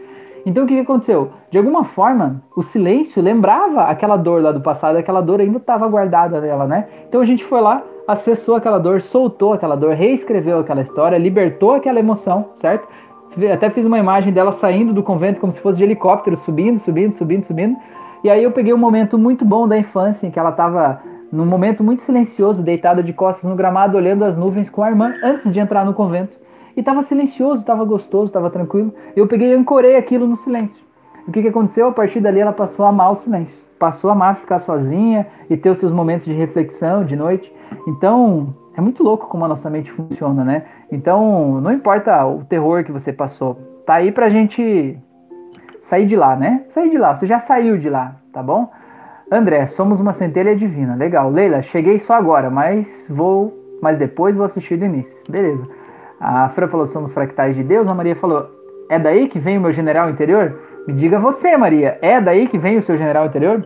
Rafael, seria bom um movimento de todos nós contra a hipnofobia. Vamos tentar mudar a opinião errada. Pois é, Rafael, na verdade eu estou fazendo isso aqui é, compartilhando auto-hipnose, né? compartilhando conhecimento, compartilhando live, de alguma forma tentando ajudar a espalhar esse conhecimento do que realmente é a hipnose, né? Porque é, só que é uma coisa que é importante, Rafael, vou te dizer, pelo menos eu levei tempo para eu aprender isso na minha vida, que eu sofria demais quando eu tentava convencer as pessoas do que eu acredito. Eu sofria demais, sabe por quê? Porque ninguém acredita em alguma coisa porque você disse para ela que é desse jeito. As pessoas só acreditam no que faz sentido para elas. Então eu posso passar uma hora falando com vocês, se nada do que eu falar fizer sentido para vocês, não vai ser verdade para vocês. Vai ser só baboseira, vai ser só mentira. Agora, se eu falar algo que conectar coisas aí dentro de você e essas coisas fizerem sentido, aí vai fazer sentido porque fez sentido de dentro para fora, entende? Então o que que acontece? Eu passei muito tempo tentando convencer as pessoas de que de determinadas coisas, por exemplo, que a hipnose é uma coisa boa, que a hipnose não é só hipnose de palco que a hipnose é forte, que as pessoas às vezes com uma sessão elas conseguem transformar uma vida inteira, sabe? Conseguem ter mais resultados do que anos de terapia, né? Só que não adianta você querer convencer as pessoas que estão à tua volta, certo? Pelo menos para mim foi assim. Não adianta você querer convencer as pessoas, porque quanto mais energia você aplicar para tentar convencer alguém que você está certo, aquela pessoa vai aplicar a mesma quantia de energia para te convencer que ela está certa no ponto de vista dela e para convencer você que você está errado, entende? Então, o que eu entendi é que eu preciso, né, que de alguma forma, o meu papel é falar essas coisas do jeito que eu conectei e venho conectando aqui dentro, né? E compartilhar isso, que de alguma forma o universo vai trazer as pessoas que têm um pensamento parecido. E essas pessoas vão sendo mudadas, né, e vão se conectando com isso. Porque quando a gente tenta provar para as pessoas que uma coisa existe, elas vão tentar provar para a gente que aquilo não existe. Então, o caminho é a gente levar com amorosidade e a gente falar para quem está pronto, para quem está aberto, até onde a pessoa está aberta. E quando a pessoa não está mais aberta, está tudo bem, ela está certa do jeito dela, certo? A nossa vida é feita de escolhas e às vezes as pessoas escolhem coisas diferentes das que eu escolheria, mas é a vida dela e não a minha. E eu preciso aprender a aceitar. Eu preciso ser humilde o suficiente de perceber que aquilo é a decisão da pessoa e que tá tudo bem, ela não tá errada, né? Ela não tem que decidir o que eu decidiria e tá tudo certo. Beleza? Vamos lá. É, vamos ver, vamos ver. A Maria falou, Rafael Sublime, isso é uma utopia, mas bora lá. Maria falou, convento de freiras. Obrigado, Maria. Convento, não mosteiro. É, daí eu me ter dissociado da religião católica. Boa noite, mestre Rafael. Valeu, Jefferson. Seja bem-vindo. Vitória, de que forma alguém que não acredita em si mesmo pode passar confiança na hora de arranjar um emprego, por exemplo? Vitória, por isso que a gente vai falar de autoestima. É aquela história assim de. É, se eu não me amo, quem que vai me amar? É que nem um relacionamento, né? Às vezes a pessoa tem um relacionamento que é ruim, certo? Um relacionamento amoroso, eu falo. E aquela outra pessoa do relacionamento, ela de alguma forma acaba não correspondendo ao que você espera, né? E ela acaba sendo, se revelando uma pessoa ruim, uma pessoa que, sei lá, que trai, que, que, que não respeita, que fala coisas assim. E o que que acontece? Você vai lá e termina o relacionamento, passa um tempo, o que que acontece? Você acha outro igual ou pior, não é? Porque de alguma forma a, a crença, aquela crença do não merecimento, a crença do eu não sou boa o suficiente, faz com que você se sinta confortável com esse nível de amor ou com esse nível de tratamento, certo? Então, por que, que às vezes as pessoas ficam trocando, trocando de namorado e vem um pior do que o outro, né? Porque, de certa forma, é aquilo ali que a pessoa entende que é o que ela merece, é aquilo ali que ela entende que ela está pronta para o universo trazer para ela, né? Então a gente precisa mudar aqui dentro a gente precisa mudar quem a gente é e mudar a nossa própria visão, a nossa própria imagem que a gente tem de nós mesmos. Porque quando a gente muda a nossa imagem, a gente muda o tipo de pessoas que a gente atrai para nossa vida. A gente muda o tipo de conversas que a gente fala com as pessoas, né? E quando a gente muda isso, o resultado que vem de lá acaba sendo completamente diferente. Acaba sendo um resultado que você jamais poderia imaginar que fosse possível mas acaba fazendo com que essas pessoas venham, né? Então o caminho é justamente esse, né? O caminho é da autoestima. E que legal você perceber que talvez a autoestima possa ser melhorada. Porque esse é o ponto mais importante. Porque quando você percebe, bom, é a minha autoestima que está baixa, isso faz com que eu não consiga mostrar o meu valor quando eu vou procurar um emprego, ou quando eu vou procurar um relacionamento, ou quando eu vou procurar alguma coisa assim, certo? O que que faz? O que que é o legal disso quando você percebe que você tem uma autoestima baixa? Porque você pode mudar. Esse é o melhor de tudo. Porque quando você não percebe que você pode ter um problema né, de autoestima, você acha que o problema é o outro. Você acha que o problema é que todos os homens do mundo são do mesmo jeito. Que todos os empregos do mundo são ruins. Que todos os empregadores do mundo são, é, de certa forma, ruins, querem o mal das pessoas. E aí você culpa o mundo inteiro. E todo mundo tem culpa, menos você certo? Todo mundo está errado, menos você. Todas as pessoas que fizeram entrevista de emprego com você são péssimas, mas você é boa, certo? Então, quando você olha para você e você admite que talvez aqui dentro de você tem algo que possa ser melhorado na sua autoestima, você adquire o poder, certo? O poder de mudar. Porque se você sente que você pode mudar, o resultado vai mudar quando você muda, entendeu? Agora, se você achar que o problema é do outro, aí eu sinto muito porque você nunca vai poder mudar o outro. Você nunca vai poder mudar as condições.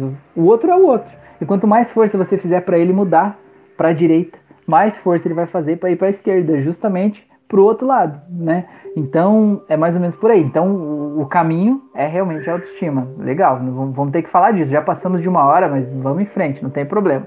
Vocês não vão dormir cedo hoje mesmo, né? Então tá tudo certo, tá tudo bem. É, a Alessandra falou: Olá, eu sempre chego tarde. Fala assim, não, Alessandra, isso é crença, isso é crença, Alessandra. É, eu sempre chego tarde, é crença. Eu garanto que você teve vezes que chegou na hora, não teve? Teve momentos na sua vida que você já chegou na hora. E aí eu sei o próximo comentário que você vai dizer. Você vai dizer assim, ah, é só modo de dizer, eu não penso assim. Mas na verdade o que a gente fala, na verdade acaba construindo, cristalizando a nossa realidade. Eu tenho certeza que você não chega sempre tarde. Então vamos, vamos olhar para o que a gente fala. Jefferson falou escassez no amor. É, é verdade, Leila. Às vezes eu me sinto louca, tipo, lá vem ela falar em poder da mente. Pois é, Leila, mas a gente é louco mesmo, o que, que a gente vai fazer? Qual é a definição de louco? Louco é assim, existe uma sociedade enquadrada, fechada, certinha, e louco é qualquer um que pensa fora dessa caixa. Você é louca. Se você está assistindo essa live, você é louco. Seja bem-vindo ao mundo da loucura, né? Eu sou o louco mora aqui, né? Como diz o. Eu falei para as pessoas aqui, né? Como diz o meu pai, ele, ele sempre pergunta é, que, eu, que eu faço é hipnose, né? Ele sempre pergunta, e como é que tá aquele negócio de psicose, né? Psicose, eu tô fazendo as pessoas ficarem psicóticas, né? Então, mais ou menos por aí. É, então, eu sou o louco maior e tô deixando vocês psicóticos, é isso aí. Ralph, a hipnose pode transformar a vida de várias formas, desde que a pessoa queira e se permita acreditar no processo. Legal, né? O Ralph fez o curso de hipnose clínica, né, Ralph? Eu me lembro de você lá. Legal. A Mila falou, Ela, estou nesse barquinho aí. Beleza, Alessandra. Eu também penso assim, Rafael, você está certo. Vitória, uma dúvida. Querer vingança é mais um sinal de baixa autoestima? É. É, nós já vamos falar sobre isso. Alessandra, Rafael, eu sempre chego tarde na live. Pois é. Mas não tem problema, Alessandra, tá tudo bem. É, como a gente estava falando agora, se você perceber que isso é uma coisa que você pode mudar, tá ótimo, né? Porque você assume a responsabilidade de que talvez na próxima live você pode colocar um despertador, né? E aquele despertador vai tocar dois minutos antes e aí vai dar tudo certo. Né? E você assume a responsabilidade para poder fazer algo. Não que você tenha que estar tá na live, só estou dizendo, emendando um ponto que eu falei antes, de quando a gente acha que a culpa é externa, a gente nunca pode mudar e a gente vai ser vítima daquilo para sempre. E quando a gente assume pra gente a responsabilidade de algo que eu posso fazer diferente, aí sim eu posso mudar o resultado, né? Como, por exemplo, colocar um despertador, esse seria um exemplo. Beleza? É, a Fran falou, rumo a live de duas horas. Pois é, né? É, que coisa, hein? Então tá, vamos lá. Vamos responder aqui então a pergunta da Vitória. Querer vingança é mais um sinal de baixa autoestima. Tá, vamos lá. O que, é a vingança? Vamos começar por esse ponto. Vamos começar assim, vingança, tá? Essa mãozinha aqui quer se vingar dessa mãozinha aqui, certo? Essa mão quer se vingar dessa mão. Essa mão, para ela querer se vingar, ela tá se sentindo injustiçada, certo? Essa mão aqui tá achando que algo que aconteceu não foi justo. Algo que aconteceu foi ruim, foi terrível, foi mal, não foi bom, não foi legal, foi, foi ruim mesmo, né? Foi, sei lá, foi ruim. Essa mão, de alguma forma, quando aconteceu isso, ela se colocou num papel de vítima e disse assim: Que injusto esse mundo cruel, que injusta aquela mão, filha da mãe, vir aqui fazer isso para mim, certo? E aí o que, que acontece? Ela se encheu de raiva e de frustração e ela tá querendo descarregar essa raiva e essa frustração em cima da outra pessoa, certo? Então, se você está se sentindo com raiva de alguém, quer dizer que você está cheia de uma emoção negativa, uma emoção de mal-estar, de vitimismo, de, de, de, de, se sentir mal em relação ao que passou, certo? E o que, que acontece? A gente estava falando lá no começo que tudo que você sente de forma mais intensa, o teu corpo, o teu sistema acaba entendendo que aquilo é importante para você, certo? Então você está se sentindo vítima de uma situação ruim que aconteceu no passado. Eu não sei o que é, e eu respeito o que aconteceu. Eu respeito o que aconteceu lá no passado, certo? Só que se você ainda tá com raiva e tá querendo se vingar daquela pessoa, se você quer se vingar dela é porque você ainda tá com raiva. E se você ainda tá com raiva, quer dizer que você tá guardando aquela raiva dentro de você. Do tipo como se eu tivesse preparando uma bomba aqui para eu jogar em cima da pessoa. Só que essa raiva, ela tá guardada em você. E essa raiva ela é tão grande porque aquela situação foi tão injusta que de alguma forma todo o teu sistema passa a entender que a raiva é muito importante para você e que a injustiça é muito importante para você, porque injustiça é o sentimento original que te fez ficar com raiva, que faz você querer se vingar da pessoa, certo? Então, já que a injustiça é assim tão importante, o que que teu cérebro faz? Ele coloca o óculos na injustiça. E a partir de então você passa a enxergar o mundo como injusto. E tudo que você olha para todo lado, você só vê injustiça. E não quer dizer que a tua vida é mais injusta do que as outras pessoas. Não quer dizer que você é mais vítima do mundo, das circunstâncias, das situações do que as outras pessoas. Mas quer dizer que você está vendo isso mais do que as outras pessoas. Quer dizer que todas as coisas boas maravilhosas, coisas que te fariam se sentir grata pela tua vida, não entram no teu radar. Elas entram lá naqueles 11 milhões de bits do teu inconsciente, mas elas não entram nos 45 bits do teu consciente certo? Isso faz você ficar cada vez, cada vez você se sentir mais injustiçada. E quanto mais injustiçada você se sente, mais raiva gera dentro de você. E quanto mais raiva você gera dentro de você, mais você quer se vingar de alguém, certo? E às vezes esse alguém que você quer se vingar, muitas vezes não é a pessoa certa, tá? O que é a pessoa certa? Vou dar um exemplo. Imagina uma pessoa que vive num relacionamento que a esposa faz ele se sentir com raiva certo? Mas com muita raiva, uma raiva terminal daquela esposa pelo jeito que ela se comporta, as coisas que ela fala, enfim, atritos ali do relacionamento. Só que ele, de alguma forma, na vida dele, na formação dele, ele acha que ele não pode sentir raiva da esposa, certo? Porque ele tem um casamento selado na igreja, visualizado por Deus, né? E que de alguma forma ele não pode sentir raiva da esposa. Isso seria um pecado, isso seria mal, isso ia tornar ele uma pessoa menos humana do que as outras pessoas. E o que, que essa pessoa abençoada faz com essa raiva que está comendo ela por dentro, né? A raiva ela fica aqui no estômago, né? Ela meio que queima o estômago, ela vai subindo pela garganta, né? E vai embrulhando a gente de um jeito assim, né? O que, que essa pessoa abençoada faz com essa raiva? Ela vai descontar numa outra pessoa que não tem nada a ver com isso. Quem é essa outra pessoa? Às vezes é um filho, às vezes é um amigo, às vezes é um pai, às vezes é uma mãe, às vezes é um cachorro, às vezes é uma árvore, às vezes é outra coisa. E às vezes, quando ela não consegue encontrar uma outra pessoa ou alguém para descarregar isso, onde é que ela vai descarregar? Vai descarregar em um vício, um vício, seja um vício em álcool, um vício em drogas, um vício em cigarro, um vício em pornografia, um vício em masturbação, um vício em açúcar, um vício em compras, um vício em qualquer coisa. Porque isso tudo está embrulhado por causa daquela raiva. Então, se você acompanhou a minha linha de raciocínio até aqui, você entendeu isso?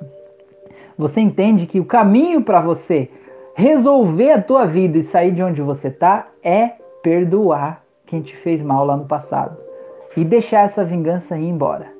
Perdoar não porque a pessoa mereça o teu perdão, mas porque você merece se desconectar daquela dor lá do passado e acabar com esse ciclo de eventos que vem tornando a tua vida um inferno até aqui, porque você merece se libertar de tudo isso para retomar o controle da tua vida e seguir em frente, certo? Se isso faz sentido para você, perdoe. Se isso não faz sentido para você, continue com raiva e continue preparando a tua vingança, mas entenda que o que você está colhendo na tua vida é o resultado do teu pensamento querendo a vingança, entendeu? Então, eu acredito, realmente, como a gente estava falando de Deus antes, já vamos linkar aqui, eu acredito que existe uma consciência maior, uma consciência superior, né, uma forma que coordena as coisas.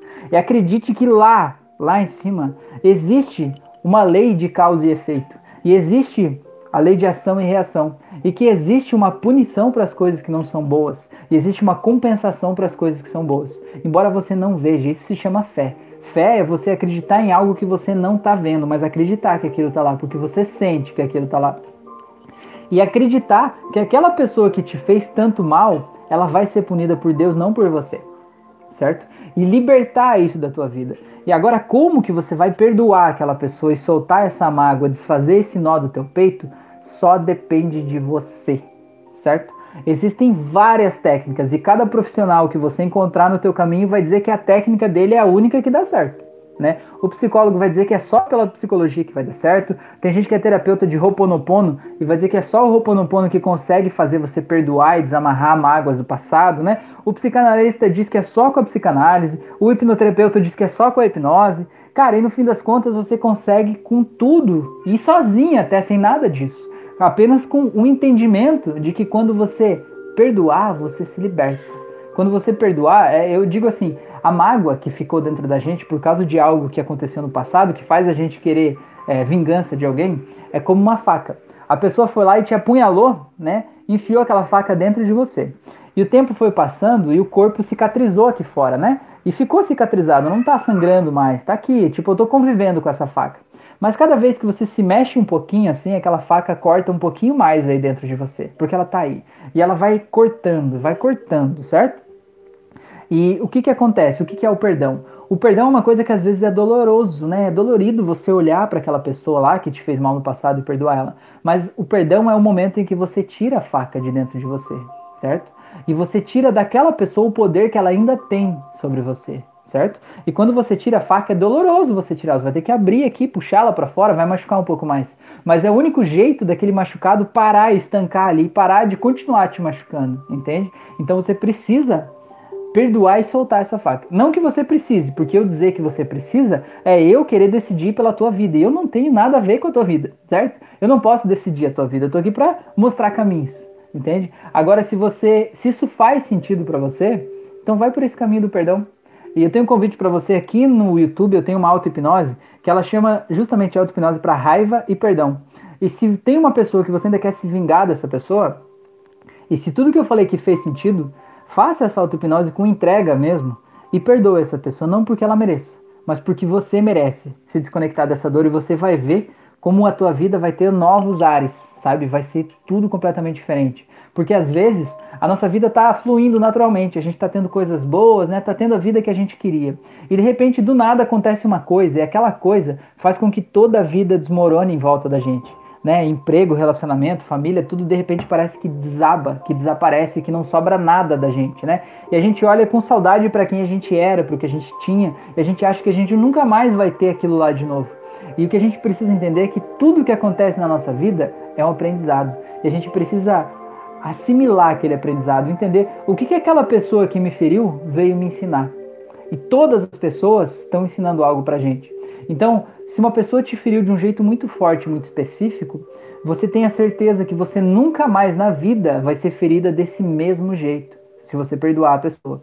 Você nunca mais vai ser ferida desse mesmo jeito, porque você escolheu aprender o que ela queria te ensinar. Porque ela estava na tua vida para te ensinar isso. E ela foi.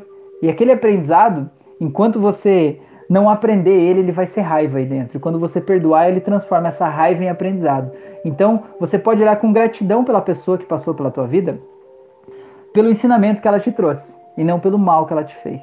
Então, não sei se isso fez sentido para vocês, mas vamos lá, vamos ver o que vocês estão falando aqui. É, vamos ver. Vamos ver aqui, uma live de duas horas, tá? A, Maria falou: Fran, o meu sonho e desejo das lives de duas horas. Preciso ter uma insônia brutal para se concretizar. Pois é, é que a Maria mora em Portugal, né? Então, para ela lá, aqui é o que? 10 horas, 10 e pouco, lá já é duas e pouco da manhã, quase três. Então é um pouco mais intenso.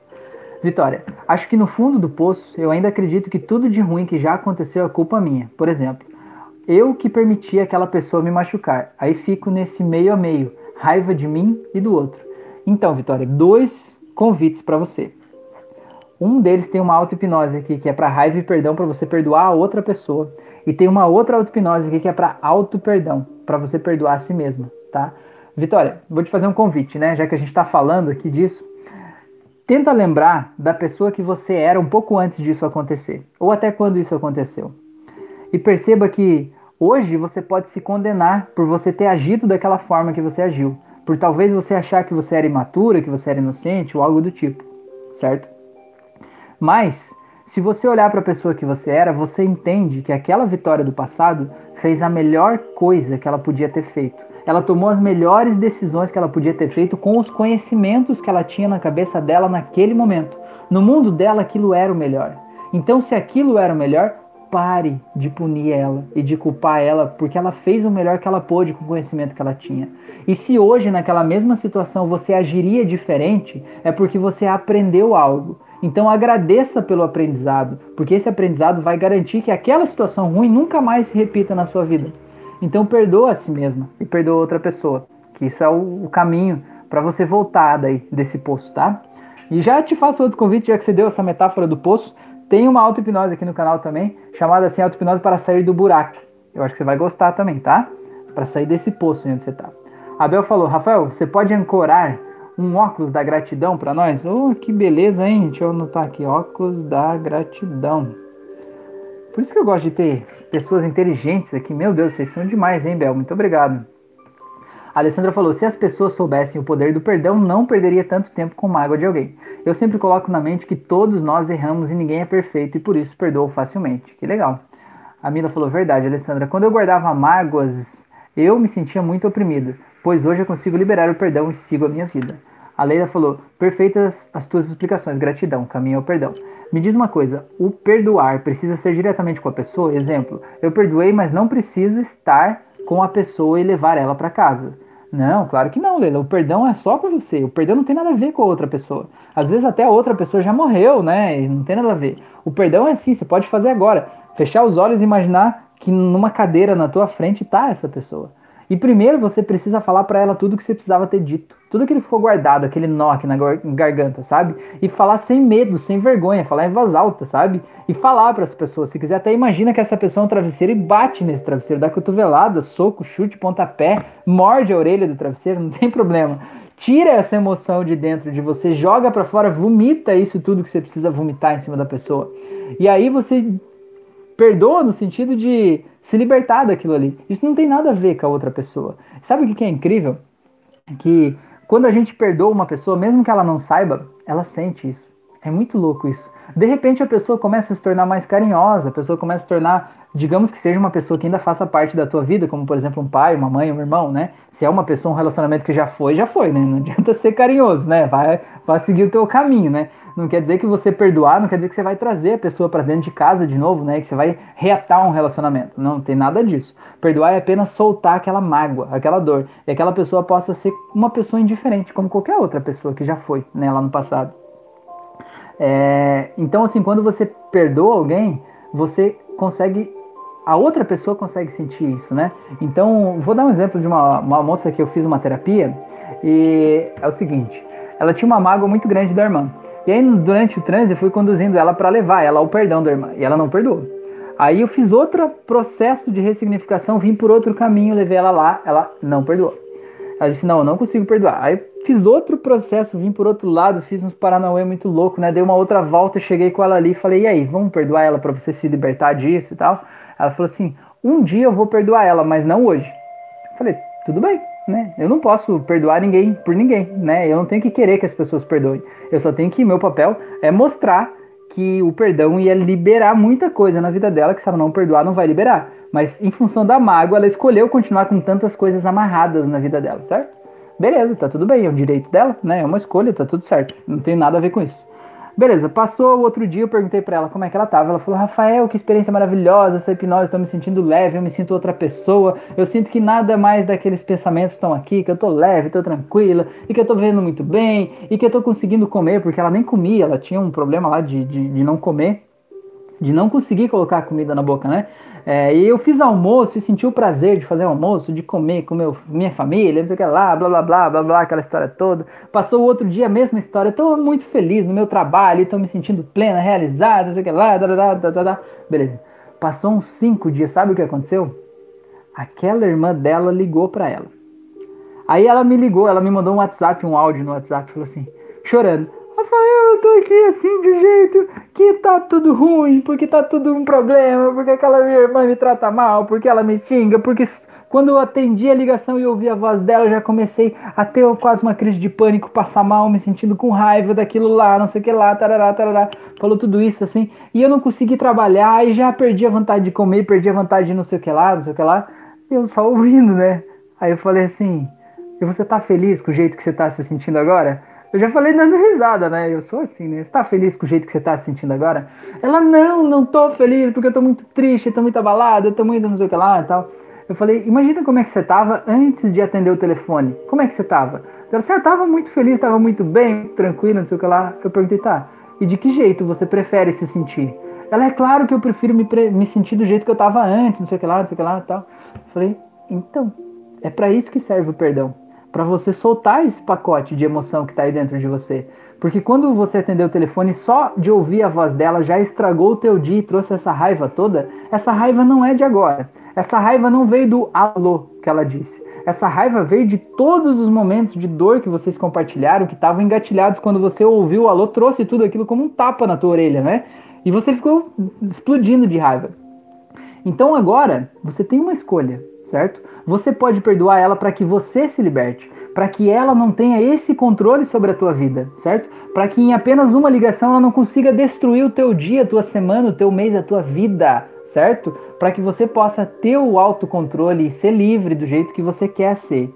Mas para isso você precisa perdoar ela, não porque ela mereça, mas porque você merece. Ou você pode continuar sem perdoar ela e a qualquer momento ela te ligar e você entrar nisso que você tá aí. O que, que você prefere? Ela falou: Não, então eu vou perdoar ela. Eu falei: então, tá bom. então vamos perdoar ela. Eu sempre digo assim: as pessoas precisam passar pela experiência necessária para que elas estejam preparadas para fazer o que elas têm que fazer, certo? Então, por exemplo, alguém, alguém vai lá e diz assim: olha, seria legal se você fizesse isso. A pessoa diz: não, eu não posso, eu não posso perdoar, não sei o que lá, eu sou desse jeito, eu sempre fui assim, porque o que a pessoa fez para mim é imperdoável, não, eu não tenho como perdoar, eu vou continuar guardando essa dor porque eu quero que aquela pessoa morra eu quero que ela pegue um câncer, eu quero que ela fique com não sei o que lá, né? Eu prefiro, eu escolho ficar assim. Tá tudo bem, é um direito teu ficar assim. Só que isso que você está fazendo tem reflexos na sua vida, certo? E você pode se vitimizar pelo que fizeram com você no passado e pode se vitimizar pelo que está acontecendo na tua vida hoje. Ou você pode pegar o teu poder, perdoar a pessoa lá do passado e assumir o controle da tua vida e seguir em frente, né? Digamos assim, fechando aquela página e deixando aquilo tudo ir. Só que ninguém pode fazer isso por você. Algumas pessoas podem te guiar nesse processo, né? É para isso que serve a terapia. Mas ninguém pode fazer por você. Se você quiser continuar apegado àquela raiva, como essa minha paciente, que a qualquer momento pode receber uma ligação e explodir, você pode. Então o que, que aconteceu com essa minha paciente? Ela fez a auto-hipnose do YouTube para raiva e perdão e ela perdoou a irmã dela sozinha, certo? Não foi nem numa sessão de hipnose, foi numa auto-hipnose. Ela perdoou a, irmã dela. E ela me mandou um áudio muito feliz, dando risada e falando: Rafael, que coisa mais maravilhosa, que coisa linda, agora eu posso pensar nela e não ficar com raiva, ela que vive a vida dela, eu tô livre, eu não tenho nada a ver com ela e tal. Agora eu vejo ela como qualquer outra das minhas irmãs, eu vejo ela com a dor e o sofrimento dela, mas que é dela, não é meu, sabe? Aquele mal-estar é dela, não é meu.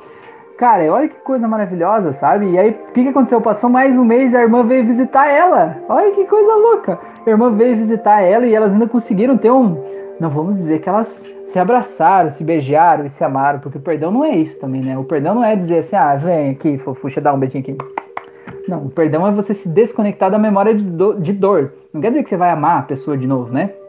Daquele jeito incondicional. Mas quer dizer que você vai soltar a dor que aquela pessoa é, que você guardou dentro de você associado àquela pessoa, né? E olha só que coisa mais maravilhosa, né? E já faz meses que eu fiz esse atendimento aí, eu falei com ela semana passada ainda. E ela falou que tá muito bem, tá super bem, tá livre, tá tranquila. Então, tá aí um exemplo para vocês, né? Um exemplo prático, aplicado do poder do perdão, certo? Agora, se vocês quiserem continuar sentindo raiva, tá liberado, tá tudo certo né? A nossa vida é feita de escolhas. Eu acho que é isso que é o tal do livre-arbítrio, né? A gente poder ver, tem isso, se eu fizer isso vai ter essa consequência, se eu fizer isso vai ter essa. Bom, mas eu sou livre para escolher, eu vou fazer essa merda aqui e tá tudo bem, eu aguento a consequência, né? A minha raiva é maior do que o meu desejo de ser livre, o meu desejo de ser feliz é menor do que a raiva, então eu vou ficar aqui na raiva e foda-se, né? Mais ou menos isso. Então já vou aproveitar que eu tô falando disso, eu não vou nem ler o que vocês estão falando ali para não me desfocar. Mas já que eu tô falando disso, e já que a gente estava falando antes lá, eu tinha notado aqui sobre Deus e julgamento e sobre essa questão da raiva. Vou falar mais um ponto polêmico aqui, tá? Já que a gente está falando disso, já que a gente está falando de assuntos grandes hoje, né? Assuntos fortes. Imagina que você sente uma raiva muito grande de uma pessoa, certo? Você vem alimentando essa raiva por anos. E essa raiva, a metafísica da saúde fala que a gente vai somatizando as nossas emoções até o ponto que a gente transforma essas emoções que são abstratas em coisas físicas no nosso corpo físico, como por exemplo uma dor, uma doença, né, sei lá, um câncer, alguma coisa assim, física, né, que ela começa na nossa mente, nos nossos pensamentos e vira as emoções que são reflexo desse pensamento e essas emoções vão se adensando dentro da gente e vão somatizando em alguma parte do corpo. E se você for ler a metafísica da saúde, né, você vai saber que cada parte do corpo representa uma emoção específica, certo? Então, se o teu problema é numa parte tal, se você for ler lá o livro da Cristina Cairo, por exemplo, que chama Linguagem do Corpo, você vai ver que aquela parte tal tem uma emoção adensada ali, porque no momento em que você guardou aquela emoção ali, você estava se sentindo do jeito X. Então, com isso, eu quero dizer o seguinte: vamos falar sobre milagres agora, né? É, imagina que você tem uma doença lá uma doença, vamos dizer um câncer, né? Você tem uma doença que você gerou com muito carinho, com muito amor, você guardou e alimentou essa doença dentro do seu corpo durante anos, pela tua forma de ser, de agir, de pensar, e você ficou alimentando essa doença e alimentando os pensamentos que fazem você se sentir do jeito adequado, que faz essa doença aumentar dentro de você, certo? E esses pensamentos foram aumentando cada vez mais, porque eles vão trazendo amigos que são iguais a eles, né? E vão fazendo você sentir cada vez mais desse jeito. E esse jeito que você se sente vai se adensando e vai somatizando no teu corpo, vai virando uma doença.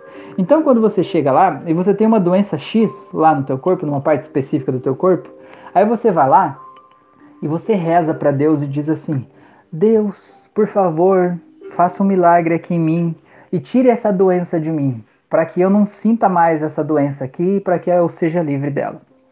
O que eu vejo, né, o que eu entendo pela questão do livre-arbítrio que a gente começou a falar agora, de a pessoa poder ver os caminhos e ver que um caminho X tem uma consequência Y, né, e que ela pode seguir outro caminho e ter a consequência tal, eu vejo que essa doença é a consequência do caminho que ela escolheu até aqui.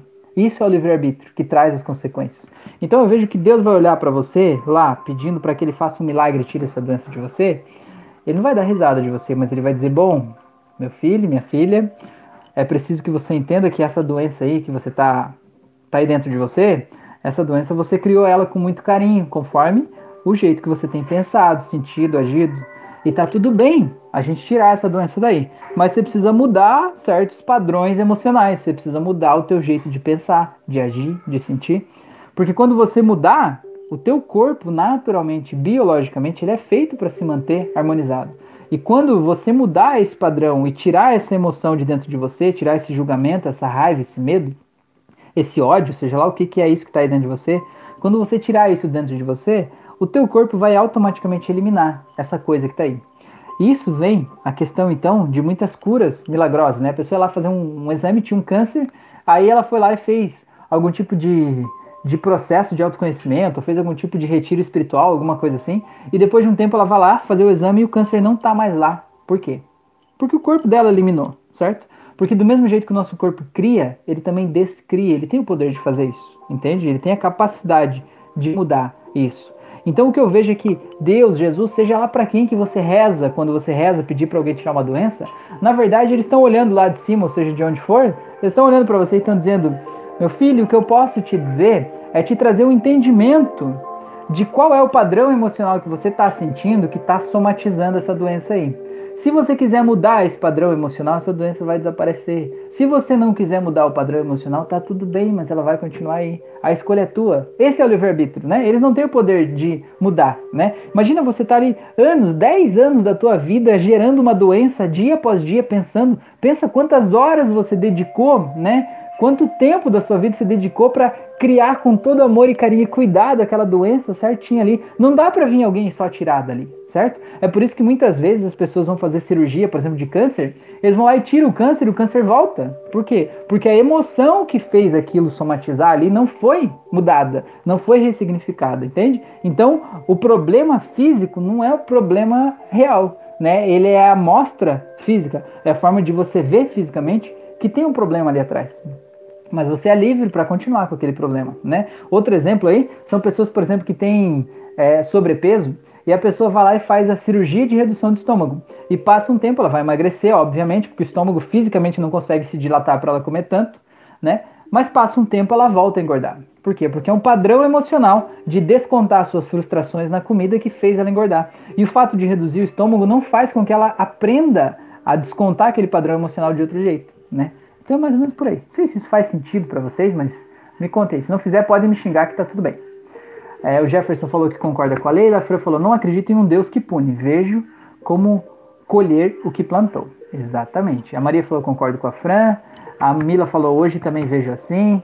É, o Jefferson falou: também acredito, Fran, que seria consequência dos nossos erros e não de um Deus que fere. É, outra coisa que eu, que eu posso falar aqui também é um paciente me procurou porque ele falou que tava, terminou um relacionamento que era um relacionamento muito abusivo. Era muito abusivo o relacionamento, assim, né? A pessoa xingava eh, ele de várias formas, vários nomes, jogava no chão quase como se fosse um, um tapete, assim, pior do que isso até, né? Humilhando de todas as formas possíveis. E aí tá, no meio da conversa ele falou que ele precisava, ele já saiu do relacionamento, mas ele ainda se sentia preso, se sentia com ciúmes da pessoa, se sentia magoado com aquilo ali e tal. Aí no meio da conversa, né, falando com ele na anamnese, que a gente chama que é aquela conversa antes da terapia, o que, que ele me disse? Ele me disse que antes desse relacionamento, ele tinha um outro relacionamento que era uma pessoa muito boa para ele, mas que ele traiu essa pessoa boa, e que ele traiu várias vezes, mais várias vezes, e que ele tinha uma vida bem promíscua. E ele falou assim, né, entre as coisas que ele me falou, ele disse assim, é, que o nome dele é Rafael, né? Ele disse assim, ah, mas eu sempre pensava assim, o Rafael 2 vai pagar. Eu falei, mas que diabo é Rafael 2? Da onde ele tirou Rafael 2? Quem que é esse Rafael 2, né? Aí eu perguntei, aí qual que era o entendimento dele? Tipo, o entendimento dele é por um viés de que a gente tem reencarnações, né? Como o viés do espiritismo. Eu vivo uma vida, morro e volto a viver outra experiência. Então, no entendimento dele, o Rafael 2 seria a próxima vida dele. Tipo assim, eu vou fazer um monte de merda aqui e na próxima vida eu pago. Aí o que eu fiz ele entender é que o relacionamento que ele teve, que foi extremamente abusivo da pessoa que jogava ele para baixo, era o momento em que ele estava sendo o Rafael 2, entendeu? Ele estava pagando pelo mal que ele achava que ele merecia pagar, certo? Olha que louco, olha que louco. Então, quantas vezes na vida a gente se coloca em rascadas porque a gente acha que merece aquilo ali pra gente? Bora lá. É... A Alessandra falou: Eu vejo que tem um Deus muito justo e as escrituras dizem que temos que perdoar para sermos também perdoados por Deus. Olha que bonito, tá até na Bíblia. E até porque a falta de um perdão traz infernidade, tanto para corpo e para alma. É, Vitória, acho que preciso de mais fé e esperança de que boas coisas são sim possíveis. A Vitória falou: Foi só falar em auto perdão, as lágrimas vêm nos olhos. Então, menino, olha, já sabe qual é a primeira auto-hipnose pra você fazer hoje. Auto-perdão. Aquela vitória lá do passado que passou pelo que você passou, ela é uma menina linda, inteligente, maravilhosa, esperta. Ela decidiu o melhor que ela pôde naquele momento. Então agora você precisa ir lá pegar aquela menina no colo, sabe? Fazer um carinho nela, fazer um cafuné na cabeça dela e tirar ela daquele sofrimento todo, porque ela não tá mais lá. Na sessão de hipnose clínica, o que, que a gente faz? A gente convida a pessoa, né, se a pessoa aceita, a fazer uma regressão. E essa regressão seria o quê? Seria justamente levar você que é adulta hoje para voltar lá no passado, pegar aquela vitória que passou por aquela dor, aquele sofrimento e tirar ela daquele sofrimento e ajudar ela a ver aquela situação de um jeito diferente. Empoderar ela, sabe? Talvez levar uma bazuca lá para dar um tiro na pessoa, como alguém falou aí na live anterior que tinha que ter uma bazuca nas, nas ressignificações né? Ou tirar ela daquela situação constrangedora e fazer ela processar aquele sentimento ruim, dar conta daquilo, fazer ela entender que ela não está sozinha, que tem essa mulher do futuro que está lá ajudando ela, sabe? E assim a gente ressignifica aquela memória, a gente tira a dor daquela memória. E a partir de hoje, e isso que é interessante você entender, que se você se pune demais, Vitória, todos os gatilhos que você tem na tua vida que de alguma forma fazem você se julgar, achar que você não é boa o suficiente, que você não age certo, que sei lá, você é uma pessoa desprezível, né, de alguma forma assim, vão trazer aquela emoção lá do passado, e aquela emoção vem com uma bomba e faz você se sentir imediatamente muito mal. Então, quando você volta por uma regressão lá e solta a dor do passado, aquela dor que está solta ela não volta mais, porque ela simplesmente não existe mais, entendeu? Então, tá aí o convite. Beleza? Bárbara Elisa. Eu fiz muitos dias auto-hipnose para auto-perdão, para uma situação específica, mas estou passando por um momento de dor e já vou começar a fazer. Preciso perdoar o outro e me perdoar. Obrigada. Então, para perdoar o outro, faz a de raiva e perdão. Para perdoar a si mesmo, auto-perdão. Tá? É, Bel Freitas, a raiva e a mágoa corrói e traz doenças. Uma delas é o câncer, que vai roendo igual a mágoa. A verdade, Bel, pela metafísica da saúde, a causa emocional do câncer seria uma mágoa profunda. Ariane, seja bem-vinda. Emoções pode atrapalhar no sono? Com toda certeza.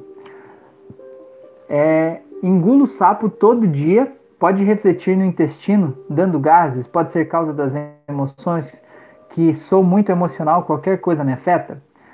Pode, Ariane, com toda certeza, com toda certeza. As emoções atrapalham no sono, sim. Engolir sapo, eu digo que o sapo é o alimento mais calórico do mundo, né? Não o sapo, o sapo mesmo, mas é aquele sapo que a gente engole, aquela coisa que a gente deveria ter dito, mas a gente não consegue falar, ele fica preso aqui na garganta, né?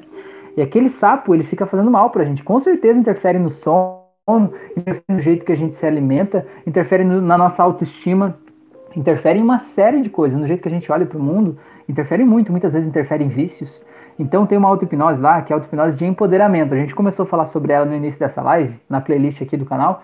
E faz essa para as pessoas que falam com você e que você sente que não pode responder essas pessoas. Você sente que talvez você é inferior a elas e por isso você prefere engolir quieta o que elas falaram, sem poder retrucar, sem poder falar, é, né? E essa auto-hipnose de empoderamento vai te ajudar a se empoderar e se sentir mais leve para devolver o que as pessoas falaram, né? Não com agressividade, mas com, com autoconfiança mesmo, de poder falar tá? A Maria falou, Ariane, sou muito parecida e sofro de insônias, por isso mesmo, sou bastante sensível. A Leila falou, incrível, é assim mesmo, quando não estamos bem com alguém, a pessoa não precisa nem falar nada e já estraga o dia. Pois é. Vitória, outra dúvida, eu preciso focar em perdoar cada pessoa individualmente ou dá para fazer um combo? É... Vitória, você que vai fazer, faz auto-hipnose e veja lá se você consegue perdoar todo mundo ao mesmo tempo. Tenta fazer todo mundo junto. Se você conseguir fazer todo mundo junto, melhor. Agora, se você não conseguir fizer auto-hipnose e sentir que ficou um, um clima pesado, faz um primeiro, depois faz o outro. Ou talvez tenha um que você precise perdoar primeiro e depois o resto vai no combo, né? Você vai saber e vai sentir como é que é. Numa sessão de hipnose mesmo, aí vai perdoar todo mundo de uma vez, né? É assim que a gente faz, a gente vai todo mundo junto. Mas na auto-hipnose aí você vai entender como é que é. A Vitória falou: Ariane, o emocional influencia o sono demais, tanto na dificuldade de cair no sono, quanto na quantidade de sono, quanto na qualidade do sono. Exatamente. Tem gente que não dorme e tem gente que dorme demais, né? Não consegue nem levantar da cama. É... A Leila falou: Vitória é boa essa pergunta. Um combo é ótimo. O Jefferson falou: fazer um combo foi boa. Isso aí. Paulo, Rafael, puta que pariu. Tive quase um treco agora. Opa, vamos ver, vamos ver. Faz todo sentido o que você falou. Que bom, Paulo. Tô, tô feliz que de alguma forma tenha conectado o que você já sabia aí dentro. Rafael, tenho problemas para me relacionar com mulheres. Sempre me vem um sentimento ruim quando tento me relacionar, até para se aproximar. E tem um indício que isso seja algo que sofri com alguma, é, com alguma menina da minha infância. O perdão ajudaria nisso ou só uma sessão? Tirar isso por completo? Paulo, se você já acha que tem a ver com algo que você passou com uma menina da infância, é porque provavelmente tem, né? É, nesse caso, deixa eu pensar, uma menina da infância. Às vezes não é questão de perdoar, né? Eu acho que às vezes na infância é uma questão de se auto-perdoar, né? Eu vou dizer assim, é, atendi pessoas, por exemplo, uma pessoa que ela tinha uma dificuldade de, de relacionamento, né? Com pessoas do sexo oposto. E o que, que aconteceu na infância dela? ela basicamente foi uma situação de abuso sexual, né? Só que a gente parece que é mais acostumado a falar o abuso sexual quando é um homem mais velho abusando de uma menina, né? Agora, quando é uma menina mais velha abusando de um menino, aí parece que na sociedade machista é uma coisa normal, natural, né? E foi o que aconteceu com essa pessoa, né? Então, nesse caso, é, tipo, ele não estava pronto ainda fisiologicamente, né, para aquilo ali, né? E ele de alguma forma ficou com nojo daquela cena, daquele momento, com aquilo que aconteceu ali, né? É, e foi uma cena de abuso, né? Então, é interessante você perdoar a outra pessoa pelo que ela fez, e você se perdoar também, porque às vezes a gente se culpa do tipo assim, por que, que eu não saí antes? Por que, que eu não parei? Por que, que eu não fiz tal coisa? Só que às vezes, quando a gente tava lá naquele momento, a gente achava que não devia sair, que não podia sair, achava que, sei lá, que não ia ser homem o suficiente se saísse naquele momento, né? Algo desse tipo. Então acho que nesses casos é muito importante o auto-perdão, né? A gente se perdoar realmente, assim, né? E também perdoar a outra pessoa, obviamente, né? Com certeza. É, vamos lá. Bruno, é possível pegar a depressão das pessoas por empatia? Tipo, a pessoa tem muita empatia e uma conexão incrível com outra pessoa, e ver ela triste com depressão, nós sugaríamos a tristeza? Bruno, é possível sim. Existem pessoas que são empatas, né? O empata é uma pessoa que tem a capacidade de sentir o que o outro sente. Então, essa pessoa que é uma pessoa muito empata, e principalmente se ela não sabe ainda que ela é uma pessoa empata, ela sente o que o outro sente de forma intensa. Ela sente no corpo dela como se fosse ela que estivesse sentindo aquilo, certo? E ela sente o sentimento descontextualizado. Ou seja, imagina que ela está feliz na vida dela e a outra pessoa tem motivos para estar tá lá na, na bad vibes, né? E ela se conecta com essa pessoa porque ela gosta, enfim, pelo motivo que for, e ela começa a sentir o sentimento da outra pessoa, mas na vida dela não tem contexto, só tem o sentimento. E ela se culpa porque ela está sentindo o mal-estar que ela achava que não deveria sentir, porque ela não tem nada de errado na vida dela para sentir aquilo. E quanto mais ela se culpa, mais ela entra no looping e vai indo cada vez mais para baixo, né? Então é importante você perceber, e aqui eu dou um exemplo, de que para você ajudar uma outra pessoa, você precisa não estar no mesmo buraco que ela, tá? É, já atendi muitas pessoas que as pessoas, é o seguinte, elas tinham um problema de relacionamento e elas eram maltratadas no relacionamento. E, por exemplo, a outra pessoa do, do casal, é, alguns exemplos, a pessoa usava drogas, a pessoa fazia um monte de coisas é, que ela não gostava, né? Que, que agrediam ela, né? Às vezes até violência é, física, violência verbal, né? Agressões mesmo. É, e a pessoa via essa pessoa que me procurou a terapia era a vítima do outro, digamos assim, né? E a vítima via todo o mal que o outro estava fazendo, mas ela via também todo o sofrimento que tinha por trás do outro, certo? Via que o outro estava se afundando cada vez mais e ela achava que era a missão da vida dela ajudar o outro. E ela ia cada vez entrando mais e mais no buraco com o outro para tentar ajudar ele, certo? Em algum momento essa pessoa percebeu, olha, eu não consigo mais ficar aqui, não dá mais para mim, né? Eu vou morrer se eu ficar aqui. E aí ela foi procurar ajuda. E o que você precisa entender é que você já viu um filme Areia Movediça? Sabe como é que é areia movediça? A pessoa entra na areia movediça e quanto mais ela se mexe, mais ela afunda. Quanto mais ela se mexe, mais ela vai sendo sugada por aquela areia movediça. Então, a pessoa que você gosta tanto, que está na tua vida, às vezes ela entrou lá na areia movediça. E foi uma coisa dela, você não tem nada a ver com isso, né? Você tem que respeitar as decisões das pessoas. E ela entrou naquela areia movediça, mas pelo amor que você tem pela pessoa, você quer tirar ela de lá, você quer ajudar ela, você quer salvar ela. E o que, que você faz? Você vai lá e entra na areia movediça junto com ela. Você acha que você vai conseguir ajudar ela? Não vai. Vão ser dois se batendo lá na areia movediça. E além de você não conseguir tirar ela de lá, você não vai conseguir nem se tirar lá de dentro. Vocês dois vão ficar se debatendo e vão afundar cada vez mais, certo? Vocês vão afundar cada vez mais. E você, além de não ajudar, vai atrapalhar, porque a outra pessoa, você junto dela, vai fazer com que pese mais e abra mais espaço na areia e vocês afundem mais. Então, inclusive até para você poder ajudar a outra pessoa, Bruno, a coisa mais sensata a se fazer é você sair da areia, perceber que, meu, que merda é essa, né? Você tá na merda e você tá escolhendo estar tá aí nessa merda, tudo bem. Mas nesse momento, para que eu possa te ajudar, eu preciso sair primeiro. Eu preciso me reencontrar, eu preciso me reconectar, eu preciso encontrar a minha força interior. E às vezes isso é um fim de um relacionamento. Às vezes isso é um rompimento temporário. Mas é necessário para que você saia daquela areia movediça. E aqui fora, estando com os pés firmes no lugar firme, você possa jogar uma corda. E aquela pessoa vai poder puxar essa corda se ela quiser ou não. Se ela quiser ficar lá na areia, você precisa aceitar que esse é o aprendizado que ela precisa ter naquele momento, certo? Ela precisa passar por aquele sofrimento para que ela aprenda algo que faça ela querer sair de lá, tá? Porque enquanto ela não sofrer tudo que ela tem para sofrer lá, ela ainda não aprendeu o que ela tem para aprender. E é o direito dela ficar lá, tá? Tem um exemplo que é o da borboleta, da lagarta que vai virar borboleta. A lagarta é aquele bichinho peludinho feinho, né, que vai andando pelo chão lá. E aí, num determinado momento, ele sente que ele deve criar um casulo em volta dele. E naquele casulo ele se fecha do mundo, se isola, fica lá fechado e fica se debatendo ali. E é difícil, é dolorido, né? Doloroso estar ali dentro daquele casulo. E tudo fica escuro, tudo fica difícil, né? Ele fica lá todo esmagadinho naquele lugar escuro ali. E num determinado dia, num determinado momento, ele começa a quebrar aquele casulo para sair. E quando vai sair, não vai ser uma lagarta que vai ser de lá, vai ser uma borboleta, porque aconteceu uma transformação ali dentro, né? Ele estava biologicamente preparado para aquela transformação. Só que, o que, que acontece? A hora que ele quebra o casulo não é uma coisa imediata, quebrou o casulo, saiu e pronto. Não, ele faz um buraquinho. Depois ele vai se esforçando, se esforçando mais e vai abrindo um pouquinho mais aquele casulo. E vai fazendo mais força, mais força durante muito tempo e vai abrindo mais aquele casulo. E vai fazendo força e vai abrindo. E o que, que acontece? Até que chega um determinado momento que ele consegue sair do casulo e é uma borboleta pronta, com as asas esticadas e prontas para voar. Só que o que, que acontece se uma pessoa chega ali e vê o sofrimento daquela lagarta e diz assim: Nossa, essa lagarta está sofrendo tanto para abrir esse casulo, deixa eu abrir para ela sair mais fácil. Sabe o que, que acontece? Aquela borboleta nunca vai voar na vida dela. Sabe por quê? Porque aquela, aquele sofrimento que ela está passando, se debatendo ali no casulo, faz com que alguns líquidos que estão no corpo dela vão para as asas e formem as asas e enrijeçam as asas e ela fortaleça os músculos das asas para que ela possa quebrar aquele casulo e sair voando.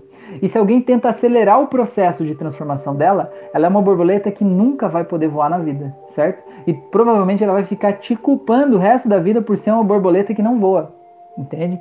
Então, por mais que seja doloroso ver a pessoa sofrendo lá naquela depressão que ela tá, você precisa aceitar que ela tem motivos para estar tá lá e que ela tem ganhos secundários em permanecer lá onde ela está. Ela está ganhando algo em estar tá lá e que ela precisa sofrer o tamanho da dor necessária para ela poder mudar o que ela precisa mudar dentro dela. E talvez o mudar, como a gente estava falando com a Vitória ali, talvez seja perdoar alguém. E quando você sofreu aquilo que que gerou aquela raiva dentro de você, você não estava pronto para perdoar. Porque a dor do sofrimento lá, a dor do vitimismo estava aqui em cima. Só que ao longo do tempo, dos anos, meses, você foi gerando uma outra dor emocional, que é a dor da depressão, da tristeza, da solidão. E essa dor foi subindo, subindo, subindo. E você precisa que essa dor esteja maior do que essa dor aqui, para que você diga: bom, entre essas duas dores, eu escolho me libertar dessa aqui, certo? Essa aqui está doendo tanto, tanto que para que eu acabe com essa, eu preciso terminar essa. Então eu aceito terminar essa, entende? Então é por isso que às vezes a gente olha a depressão das pessoas e a gente pode se colocar à disposição, a gente pode ser o ouvido, a gente pode falar, a gente pode talvez conduzir para soluções, para caminhos, propor outros caminhos, propor outras alternativas. A gente pode de fora jogar a corda, mas a gente não pode e não deve se jogar na areia junto com a pessoa, porque isso não vai ser bom nem para você nem para a pessoa. Então, respondendo a tua pergunta, sim, pode sim. A pessoa se jogar na areia movediça porque ela é altamente sensível, ela é uma empata e ela herdar, né, pegar para ela a depressão que não é dela. Pode. E se isso está acontecendo com alguém que está vendo esse vídeo, então é hora de perceber que talvez aquele sofrimento não é teu. E que inclusive para você poder ajudar outra pessoa, você precisa sair dessa merda primeiro para você poder jogar uma corda de fora. Só que para você jogar a corda de fora, você tem que estar tá fora. E é difícil você sair porque às vezes você se sente culpado do tipo assim, como as pessoas que eu atendi que estavam no relacionamento, elas achavam que era a missão da vida dela salvar aquela outra pessoa. E que seria egoísmo da parte dela, ou seria talvez ela se sentir uma pessoa é, menos digna, talvez, um, um ser humano terrível, se ela abandonasse o outro lá no sofrimento. Mas aquele sofrimento é uma escolha do outro. Ele está vivendo isso porque ele escolheu, ele precisa disso. Como aquela lagarta precisa desse sofrimento para virar borboleta. E você não pode fazer nada a respeito disso, entende? O que você pode fazer é cuidar de você, da sua autoestima, do teu amor próprio, né? Que assim, quando você cuida de você, você vai estar tá cuidando do outro também. Beleza? Vamos lá. Eduardo, Rafael, eu sinto muita dificuldade para dormir. Todas as coisas ruins que estão acontecendo vêm em triplo na hora de dormir. Tento relaxar, mas meu corpo está em constante estado de tensão. E quando acordo, eu tenho uma ansiedade e medo tão forte que dói o peito e tenho que ficar quase uma hora deitado para ela passar ao ponto de poder me mexer. É, Eduardo, o bagulho tá louco aí, hein, mano? o bagulho tá doido, mano. É, então, o que eu posso te dizer é que toda essa dor que você está sentindo, ela vem de memórias lá do passado e ela vem de coisas que você tem medo que aconteçam no futuro. A ansiedade é a gente viver coisas do futuro que a gente tem medo que aconteçam, né? Só que esses pensamentos que passam na nossa cabeça, a gente não tem certeza que eles vão acontecer, certo? Então, a gente pode criar dentro da gente um outro pensamento de que aquela coisa vai realmente dar certo. E na hipnose, a gente tem uma técnica que é a switch de você pegar uma tela mental e pegar a tela onde está o pensamento ruim, colocar aqui, e pegar uma outra tela, ou no, no, imaginar que tem um cantinho aqui embaixo que tem uma situação boa que pode acontecer. Que aquela mesma coisa que te preocupa pode sair exatamente o contrário, sair muito bem. Então imagina que tem uma tela mental aqui com a coisa ruim e a coisa boa pequenininha. Aí você faz switch e aumenta a coisa boa e deixa a coisa ruim atrás da boa, certo? Isso vai indicando, dizendo para o teu cérebro, para o teu sistema, que você não quer pensar mais sobre aquela coisa ruim entende? Só que isso é uma prática. Mas assim, ó, Eduardo, é importante você entender que se você se preocupa tanto em relação a algumas coisas do futuro, é porque provavelmente você foi pego desprevenido no passado, em algum momento. E você disse para si mesmo: eu nunca mais vou ser pego desprevenido assim. E eu vou sempre estar tá me antecipando a tudo, me preparando, né, para que tudo me preparando para tudo que pode acontecer. E a gente vai criando um cenário na nossa cabeça de um monte de coisas. Se acontecer isso, eu vou fazer aquilo. Se acontecer aquilo, eu vou fazer isso. Se isso aqui der errado, eu vou fazer aquilo. Isso vai virando um mapa tóxico muito louco na nossa frente com um monte de coisas ruins que podem acontecer. Só que todas essas coisas ruins, elas só existem nessa tua cabecinha bonita aí, parceiro. Entendeu? Então o que você precisa entender é encontrar uma forma de você soltar essas preocupações, soltar essas emoções, tá? Eu tenho uma auto-hipnose para dormir que ela é uma forma de você deixar as preocupações para amanhã. Mas ela não vai funcionar para sempre, porque as preocupações vão cada vez aumentar aí dentro de você. Então o que você precisa é entender que momento foi esse que foi tão traumático e tão inesperado assim que fez você achar que precisa estar sempre pronto para tudo. Né, e soltar a emoção desse momento do passado e olhar para essas coisas do futuro com mais amor, com mais tranquilidade, com mais leveza. Oh, muito obrigado, Frank. Que beleza. Ganhei até uma água aqui, ó. A live quase chegando em duas horas, até ganhei água hoje, que beleza. Devo estar com a voz cansada aí, né, pessoas? Meu Deus. É, então é mais ou menos isso, tá? Beleza? Então vamos lá, vamos seguir aqui. É, vamos ver. A Vitória, o sono da gente fica afetado demais, com certeza. Aí, Osvaldo, boa noite. Deu uma leve queda aqui, mas acho que voltou. Me diga aí se voltou. A Mila falou: ensinamentos otimistas, quase uma receita de bolo, serve para muita gente.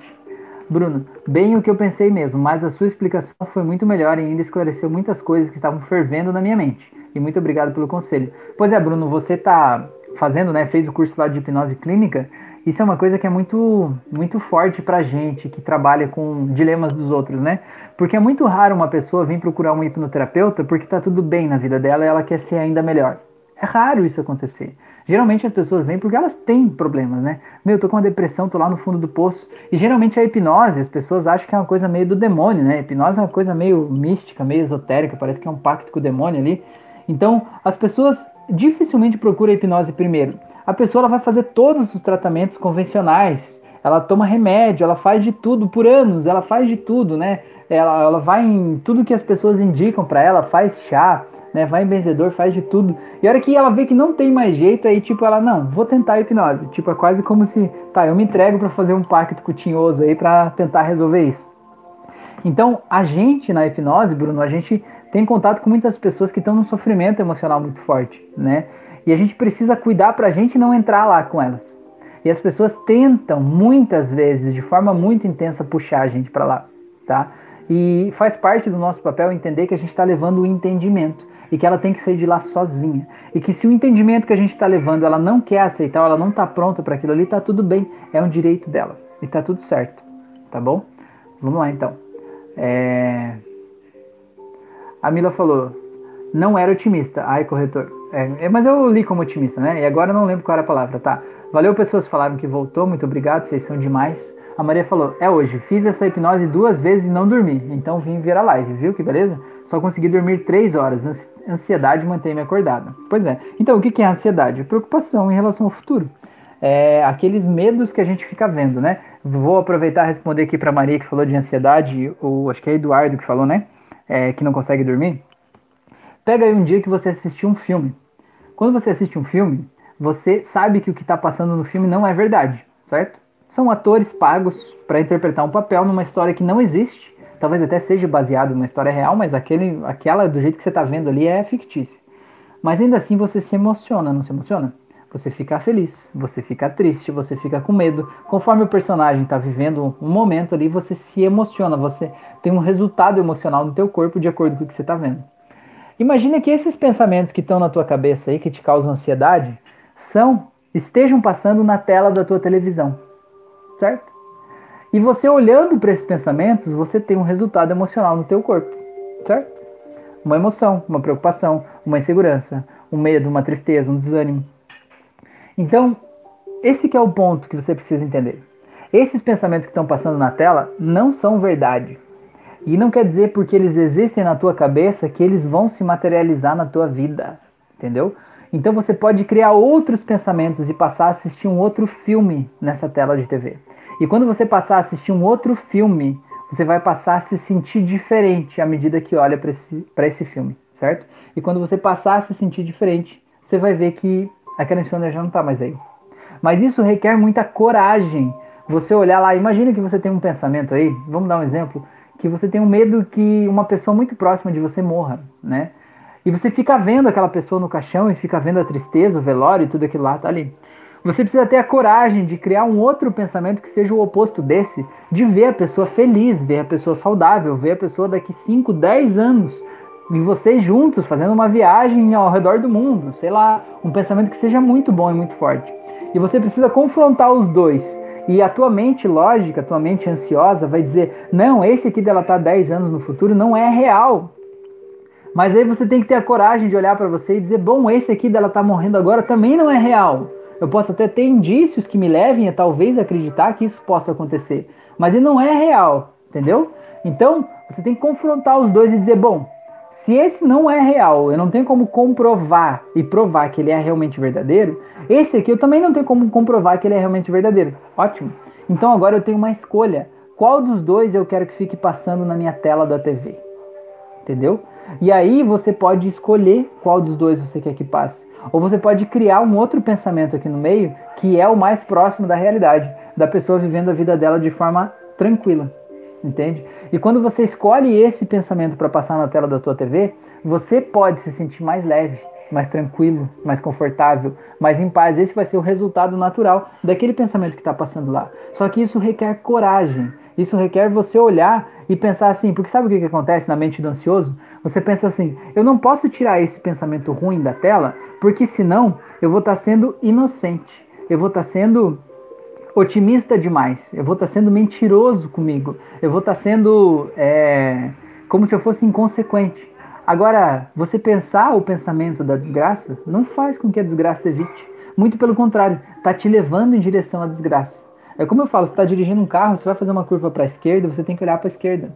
Se você estiver fazendo a curva para a esquerda e olhar para a direita, o carro automaticamente vai vir involuntariamente para a direita, porque você olhou, você vai ter micromovimentos que vão trazer o carro mais para cá certo?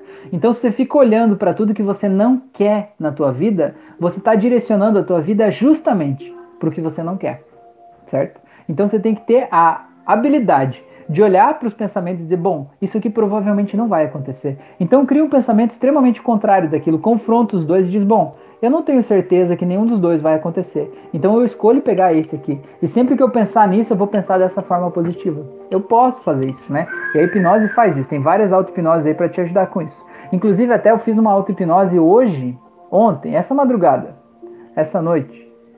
Vocês estão me ouvindo? Não? Apareceu um sinal de áudio aqui. Se me puder me responder, por gentileza, eu ficaria feliz. Apareceu um sinal do microfone muito louco que nunca tinha aparecido aqui. Vocês estão me ouvindo? Não? Ou eu cortei o áudio? Puderem me responder, eu ficaria muito feliz. É, eu fiz uma auto-hipnose essa madrugada que passou aí, publiquei lá no, no YouTube e no Spotify, que é uma auto-hipnose para você aprender a ser mais positivo. Ah, vocês estão ouvindo, obrigado, viu? Valeu. É, Auto-hipnose para aprender a ser mais positivo. Porque é justamente isso. Você vê que na nossa frente tem uma tela totalmente obscura que faz a gente se sentir mal e tem uma tela boa. Ou a gente pode criar essa tela boa, né? E é uma escolha nossa ver qual delas a gente quer fazer. E essa auto-hipnose é justamente para te ajudar a ancorar essa tela boa. Então tá aí, Eduardo, quem sabe uma sugestão para você fazer hoje antes de dormir é sair da auto-hipnose para aprender a ser mais positivo, tá? Quem sabe pode ajudar aí, tá bom? É, tá, vamos lá. O Eduardo falou: já aconteceu coisas que simplesmente não imaginava que aconteceria, e decisões que hoje me arrependo muito, e coisas que tenho ansiedade de conquistar no futuro. Isso me causa um peso enorme nas costas. Mas você descreveu a ansiedade, Eduardo, perfeitamente. Isso aí é ansiedade. Parabéns, seja bem-vindo ao mundo dos ansiosos. Eduardo, ó, anota a receita aí. Fazer auto-hipnose para aprender a ser mais positivo. Faz a auto-hipnose para controlar a ansiedade que tem lá também faz a auto-hipnose do auto-perdão, que é para você perdoar a si mesmo por tudo que você fez no passado, que você se culpa pelo que passou lá no passado, né? É receita, tá anotando aí, mano? É tipo receita de médico, entendeu? É receita de hipnoterapeuta aqui. É, e faz a auto-hipnose de controlar a preocupação, tá? Porque a preocupação, ela também é, isso aí é tudo preocupação, né? E faz mais uma ainda, já que está anotando aí. Anota aí fazer a auto-hipnose para eliminar as expectativas. Porque o que é a expectativa? Expectativa é como a gente acha que deve ser. Maria, passamos das duas horas, Maria. Vamos soltar os foguetes aqui, abrir um, um champanhe para comemorarmos a live de duas horas, olha só. É, a expectativa é o que a gente espera da vida, né? E às vezes a vida não se comporta de acordo com o jeito que a gente espera, né? E a auto-hipnose para eliminar a expectativa faz com que a gente possa aceitar com mais leveza o que a vida traz pra gente, né? Sem querer controlar o processo. Beleza? Vamos lá. É, a Maria falou neste caso a caso, o Eduardo falou já tive gastrite por isso. Que bom que você falou teve no passado, quer dizer que não tá mais aí, né? Muito bom. Vocês falaram que estavam ouvindo a hora que eu perguntei do áudio, muito obrigado, vocês são demais. Valéria falou: vou tentar fazer isso, escolher conscientemente qual o pensamento que quero ter. Vitória, desculpa, eu falei Valéria, né? Vitória, sabe esse verbo tentar? Tire ele da tua vida, tá? Porque quando você fala eu vou tentar, você já está admitindo que você não vai conseguir. Então diga assim: eu vou fazer isso. Porque se você disser eu vou tentar, já está subentendido que não vai dar certo. E agora você não vai tentar. Você não, você não está nessa live hoje por acaso. Você não veio aqui por acaso. Você veio aqui para fazer isso aí acontecer. E você vai fazer, porque você é uma mulher forte da porra, entendeu? E você vai conseguir fazer isso aí dar certo. Porque eu tenho certeza que vai. Eu quero que você venha aqui na próxima live contar pra gente como é que foi, tá bom? Beleza. É, o Eduardo falou que vai fazer, o Paulo falou, Rafael, para relacionamento que eu descrevi acima, você me recomenda auto-hipnose para perdão ou outra? Paulo, tem duas. Tem auto-hipnose para você perdoar alguém, que é de raiva e perdão, e tem uma auto-hipnose para esquecer o ex. Então essa para esquecer o ex eu acho que é importante. Mas é importante que você decida esquecer o ex antes de fazer a auto-hipnose, certo? Tem gente que me diz assim: ah, eu vou fazer essa auto-hipnose para esquecer o ex e eu durmo no meio do caminho, ou eu não me lembro, eu nunca consegui chegar no final. Por quê? Porque você não está pronto para esquecer aquela pessoa. Algo dentro de você ainda quer estar com aquela pessoa. Algo dentro de você ainda diz assim: meu, eu, a, algo dentro de você ainda tem a esperança de estar junto, de ver vocês lá vivendo aquela vida de novo, juntos e todo bem e amor que poderia ter havido, né? E os sonhos que vocês construíram juntos, né? Algo de você ainda não está pronto para desapegar de tudo aquilo lá. E tá tudo bem, não é a auto-hipnose que vai fazer você desapegar. Mesmo que você faça ela acordada até o final, você não vai esquecer a pessoa enquanto você não decidir esquecer. A hipnose é apenas um catalisador, é o meio que vai te ajudar a conseguir aquele resultado de forma mais rápida, né? Mas não é ela que vai fazer isso por você, entendeu? Então, se você decidiu realmente esquecer a pessoa, se aquilo é, saiu da tua vida, então bora lá fazer você esquecer o ex. O Eduardo falou que tá anotando. Isso aí, Eduardo, anota aí, mano. Ou volta na live depois aqui. Abel falou: Eu aconselho ouvir todas as hipnoses. Escolhe uma para ver e ouvir, e assim eu faço. Por isso esqueci que tinha feito de empoderamento. Depois voltei para conferir. Esse corretor me mata de vergonha. É assim mesmo, Bel. Eu contei aqui já, eu acho, numa outra live, né? O que o corretor fez comigo uma vez. Eu tinha um carro chamado Punto e era vermelho. E aí tinha um amigo que ia lá na, visitar a gente em casa e ele não estava encontrando o endereço. Ele me mandou uma mensagem no WhatsApp e falou: oh, não, não sei, não encontrei o endereço. Eu tô na rua, mas eu não sei onde é que é o número. Eu falei assim: não, vem aqui, ó. Eu, eu deixei o meu. A minha casa é onde tem um ponto vermelho estacionado na frente. E beleza, né? Aí o bicho chegou dando risada, mas pensa na pessoa que dava risada, que saia lágrimas dos olhos dele de tanto dar risada. E eu falei, o que que aconteceu, né? Chegou louco aí, né? O que que deu? Aí ele me mostrou a mensagem que eu mandei no celular dele, o corredor trocou ponto, a segunda letra ele colocou um i. Então você imagine essa coisa vermelha na frente da minha casa. E ele ficou imaginando essa cena, então realmente foi uma coisa complicada. A Maria falou que já soltou todos os foguetes ali. Beleza. Aí, ó, a, a Vitória escreveu tentar delete. Bora lá, Vitória, é isso aí mesmo. Tentar não existe mais. Existe fazer agora, é outra coisa. O Paulo gostou da história do ponto vermelho, que o corretor colocou a segunda letra como I. Beleza. Então tá, gente, já que a gente já passou de duas horas, agora mesmo, né? O céu é o limite. Então, a gente não falou de autoestima, né? Eu acho que a autoestima vai ficar para outra live. O que vocês acham? Vamos fazer uma prática aqui agora para colocar o óculos da gratidão ali que a Bel sugeriu pra gente? E daí deixamos por isso, pode ser? Deixamos a, a autoestima para live de segunda, pode ser? Ou até aqui vocês acham que a gente vai falar um pouco mais de autoestima? Deixa eu tomar uma aguinha aqui que tá duas minha garganta. Essa é oficialmente a live mais comprida de todos os tempos, né? E que bom que vocês estão aí, né? Que bom que vocês não vão dormir cedo também, né? Vocês estão dando risada no meu ponto vermelho, né? O Bruno tá perguntando quando as camisas vão ser vendidas. Pois é, né, Bruno? É, eu fiz a camisa, essa aqui é uma camisa ó, minha, do, do canal aqui, né? E aí tem a parte de trás aqui, deixa eu mostrar aqui pra vocês. Até vou mostrar pra vocês. E na verdade foi o Bruno que me deu essa sugestão. Eu tinha pensado em fazer camisa antes, mas foi ele que me sugeriu, veja aí. Deixa eu ver se dá pra ver assim. Ah, legal, né? Eu fiz mais uma também, que se vocês viram o curso de hipnose clássica, a Fran estava usando. É, e aquela camisa também a gente fez aqui, aí tá escrito assim: Eu faço a diferença na vida das pessoas. Eu achei bem legal, assim, porque eu acho que faz a gente lembrar do que a gente está fazendo, né? Lembrar do quanto a gente é importante. Às vezes a gente não sente isso, né? Às vezes a gente toma uns reveses da vida, né? E a gente fica meio assim, sentindo lá meio, meio assim, pô, será, será que eu tô fazendo a coisa certa? Será que eu tô ajudando? Mas às vezes a gente é importante lembrar, né, que a gente está no caminho certo, que tem um motivo para estar aqui e que tem vidas aí do outro lado, né? Muito legal. Então, Bruno, não sei, vamos ver, vamos, vamos ver que, se a, a, galera se interessa aí, quem sabe a gente faz alguma coisa assim, né? Legal. Eu queria achar um site que eu pudesse subir a minha arte lá e as pessoas comprar direto do site, né? Para eu não precisar mandar fazer e buscar a camisa e botar no correio e tal, né? Porque eu acho que isso é mais fácil. Mas eu não encontrei nenhum, encontrei um mais ou menos, mas não era bem do jeito que eu queria, né? Se vocês conhecerem um site que faça isso, seria legal. Pra gente criar artes bacanas, inteligentes aí, a galera poder comprar pela internet, né? Tá. A Vitória falou, vamos deixar a autoestima pra próxima, tá tarde. Pois é, verdade, gostei da camisa, tá? Maria falou, insônia abençoada, pois finalmente chegou a live de duas horas. Pois é, então olha aí. Beleza, então galera, então já temos o tema da nossa live de segunda. Vai ser a autoestima da próxima segunda. Ou dessa quinta agora, não sei. Vamos decidir isso aí em conjunto. A gente decide e depois a gente avisa. Então vamos lá, galera. Eu vou pedir para vocês fecharem os olhos agora, esses olhos bonitos. Fazer uma respiração bem profunda e encherem esses pulmões de ar, de vida, de tranquilidade, de luz. Vou aumentar um pouquinho essa música aqui.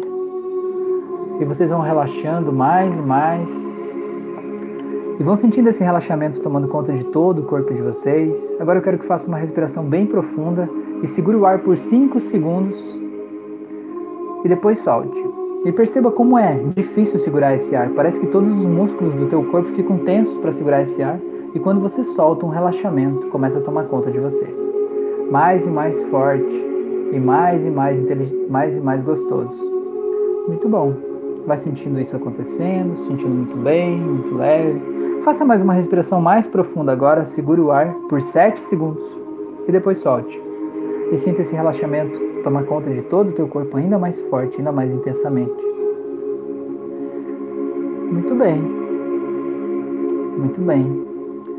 E agora, eu quero que você imagine que você está em um balão. Sabe aqueles balões que voam lá no céu, aqueles balões de gás? Você está dentro de um balão, lá do cestinho do balão, lá no céu, bem alto. E que o vento vai levando esse balão e que você pode escolher agora começar a descer. Você pega e ajusta o nível daquele fogo que tem ali, diminui ele. E você sente que o balão começa suavemente a descer. E você pode deixar esse balão ir descendo agora mais e mais. E você olha aquele chão que está lá embaixo, começa a ficar cada vez mais perto, mas descendo de forma segura e tranquila. E você sabe que agora, mesmo que você não faça nada, essa descida é inevitável. Você vai descendo e relaxando. E você entende que quando você chegar lá embaixo e esse balão tocar o solo, você vai estar num estado de transe e relaxamento profundo, tão maravilhoso e tão gostoso como você jamais experimentou antes. Como o dia mais relaxado da tua vida, só que ainda mais relaxado. E sinta esse balão descendo mais e mais. Descendo. Agora eu vou contar de 3 até 0. E no zero esse balão vai estar lá embaixo, tocando o solo. E você vai entrar nesse estado de transe tão gostoso, tão relaxado. Descendo mais e mais em 3, se aproximando da terra, bem confortável e tranquilo. 2, se sentindo completamente seguro, em paz. 1, um, e vai descendo mais e mais. E agora zero. Muito bem, sinta como é gostoso estar tá aí. Sinta como é seguro estar tá no chão. Agora abra a portinha do balão e saia dele e dê o primeiro passo nessa grama e veja se é com o pé direito ou esquerdo e sinta como você se sente bem de estar tá aí. E sinta que é confortável, seguro e tranquilo estar aí. Sinta como isso é bom. É muito maravilhoso. É muito gostoso se sentir relaxado e confortável. Agora perceba que aí é como se abrisse uma escada na sua frente que desce. E essa escada vai te levar a um nível de relaxamento e transe ainda mais profundo, ainda mais gostoso. E você simplesmente começa a descer. Em cinco e vai descendo mais e mais. Quatro e vai descendo. Três e vai se conectando com você mesmo. Dois, cada vez mais relaxado. Um, descendo mais e mais. E zero, completamente relaxado agora. Muito bem. Você está muito bem. Agora, eu quero que você perceba que você está usando um óculos e que esse óculos ele projeta algumas imagens holográficas a partir dele. E para o lado que você olha, você sempre vê essas imagens projetadas. E não importa que lado você olhe, ele sempre vai estar tá projetando essas imagens, como se saíssem projetores da armação desse óculos e fizesse você ver o mundo lá fora. Eu quero que você perceba como tem imagens ruins e preocupantes saindo desse óculos tem memórias ruins lá do passado, tem traumas de infância, tem preocupações ligadas ao futuro, de você com medo do futuro que você pode ter, você se sentindo inseguro, com um monte de catástrofes e coisas ruins acontecendo. É ruim só de pensar em olhar para essas cenas e talvez você queira fechar os olhos para não ver. Mas algum momento seus olhos abrem e você vê todas essas cenas tão ruins e tão catastróficas e, e fazem você sentir mal, tão humilhado, tão triste e fazem você se sentir um lixo, uma merda de ser humano por causa de tudo isso. Fazem você se sentir inseguro e impotente diante de tantas coisas ruins que podem acontecer no futuro. E eu quero que você simplesmente agora se permita tirar esse óculos e olhar para ele, não para as imagens que ele está mostrando, mas olhar para ele.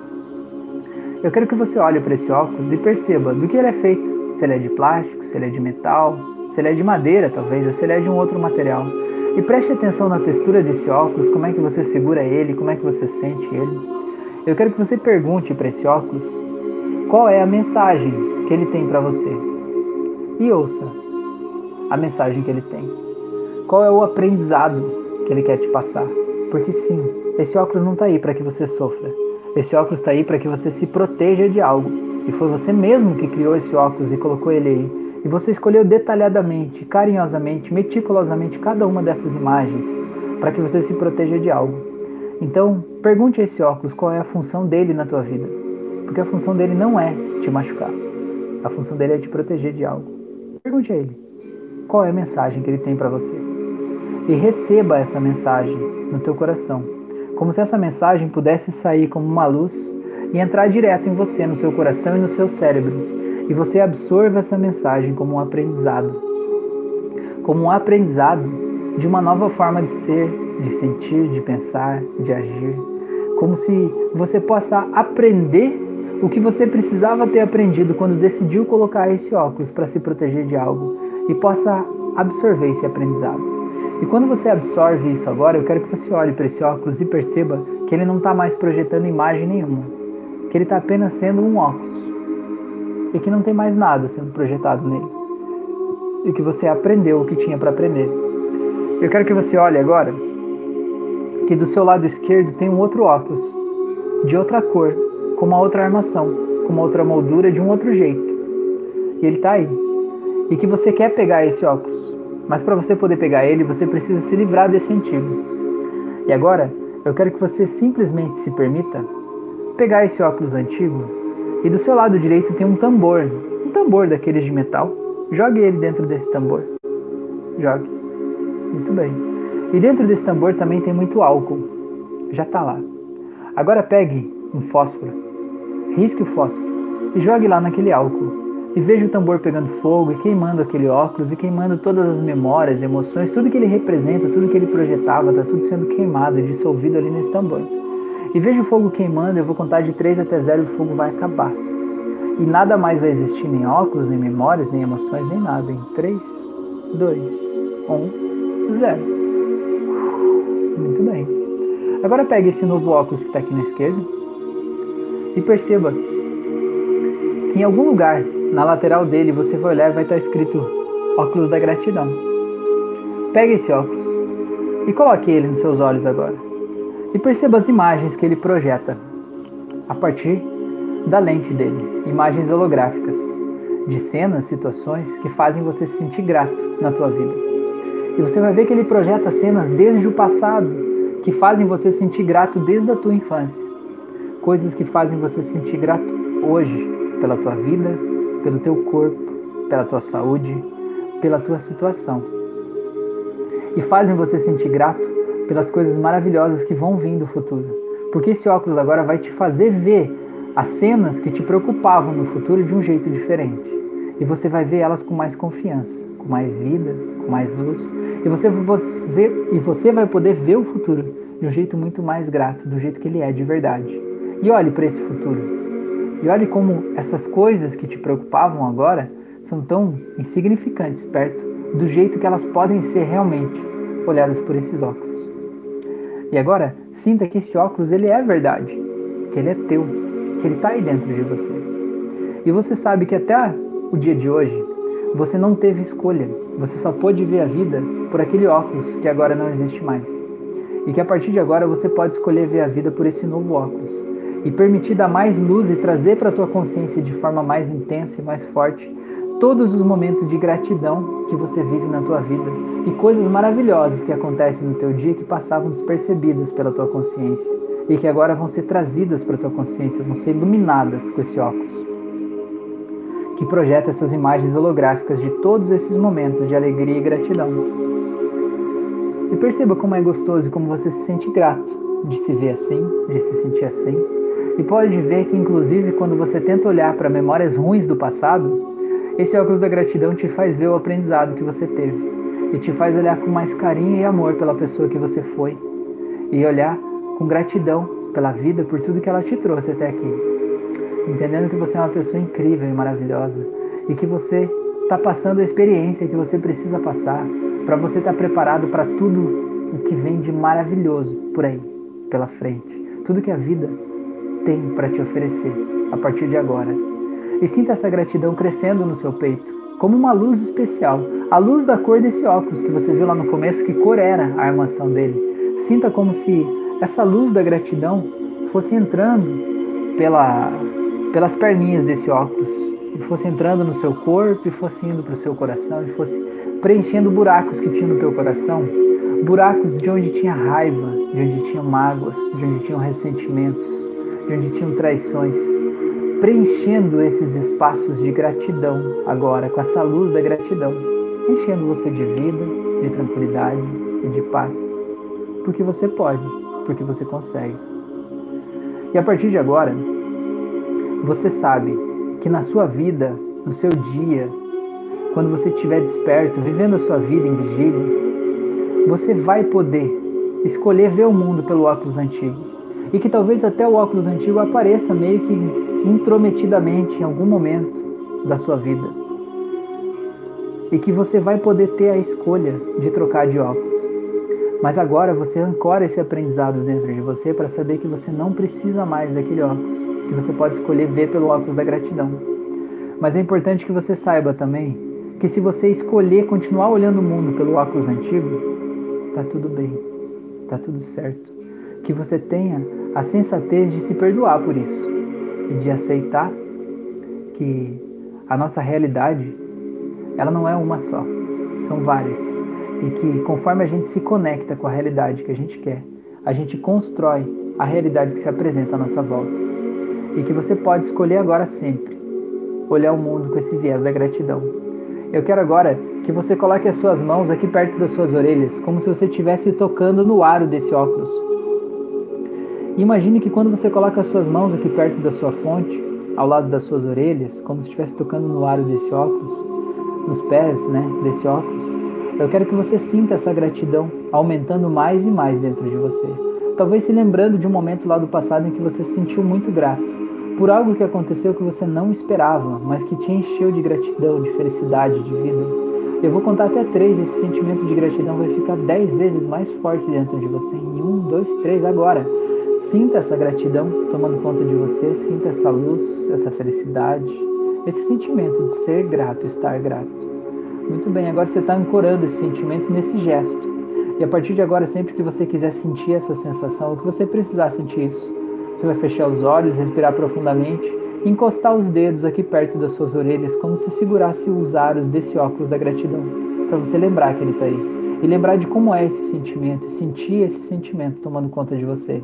E sempre que você fizer esse gesto, o teu cérebro emocional vai te inundar desse sentimento. E você vai se sentir completamente grato e vai sair de qualquer outro padrão emocional que você tivesse que não fosse esse, se conectando com a gratidão, com a vida, com a leveza e com a paz. Mas sabendo que isso não é uma magia, não é uma coisa que você vai tocar os dedos ao lado das suas orelhas e que a gratidão vai tomar conta de você. Você precisa desejar isso, você precisa querer isso, você precisa ter a certeza de que vai fazer isso. Você não vai tentar isso. Não é, Vitória? Você não vai tentar. Você vai fazer isso acontecer. Você vai provar para você mesmo o quanto você é incrível, o quanto você é poderoso e o quanto você consegue. E você vai fechar os olhos e vai se lembrar do dia que você sentiu mais grato na tua vida. E se lembrar de como é olhar o mundo com esse óculos.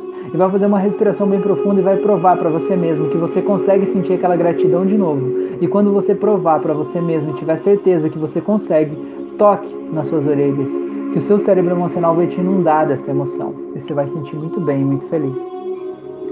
Muito bem, para saber que essa transformação aconteceu, agora eu quero que você se veja no seu dia a dia.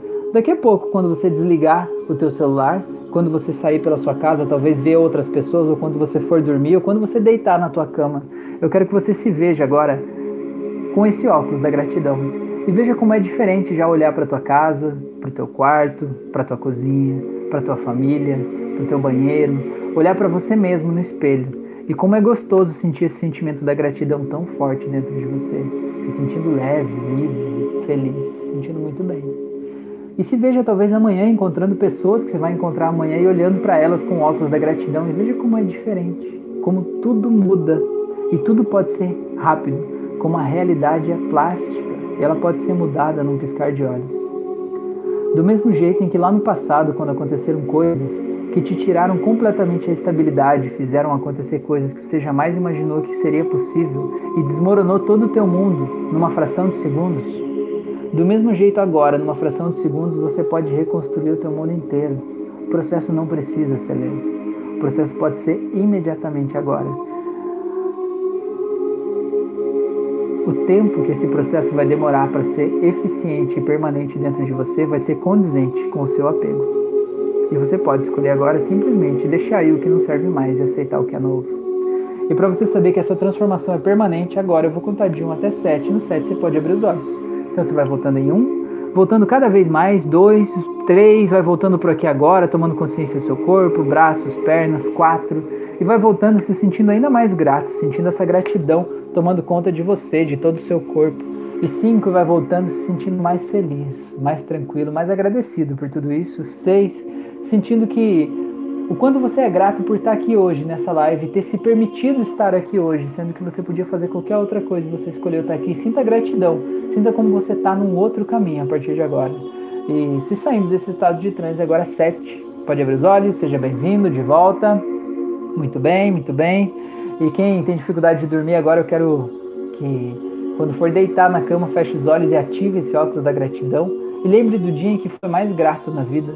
E se permita viver aquele momento. E cada vez que vier um pensamento sabotador na sua mente, simplesmente desvie do pensamento, deixe ele passar, não interaja com ele. E lembre do dia em que você se sentiu mais grato na vida. E simplesmente deixe o sono tomar conta de você, que vai ser uma coisa natural.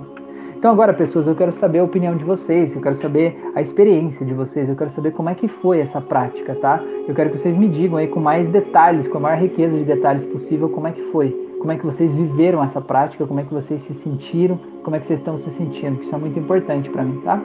É, enquanto vocês escrevem, eu quero aproveitar e fazer minha propagandinha básica aqui, né? Então, convidá-los para me acompanharem nas outras redes sociais. Eu estou no YouTube, no Spotify, no Instagram, no Facebook, no Telegram. Eu estou em vários locais. Cada local eu tenho uma conteúdos diferentes, né? Então, me siga aí nas outras redes para ter acesso a outros conteúdos.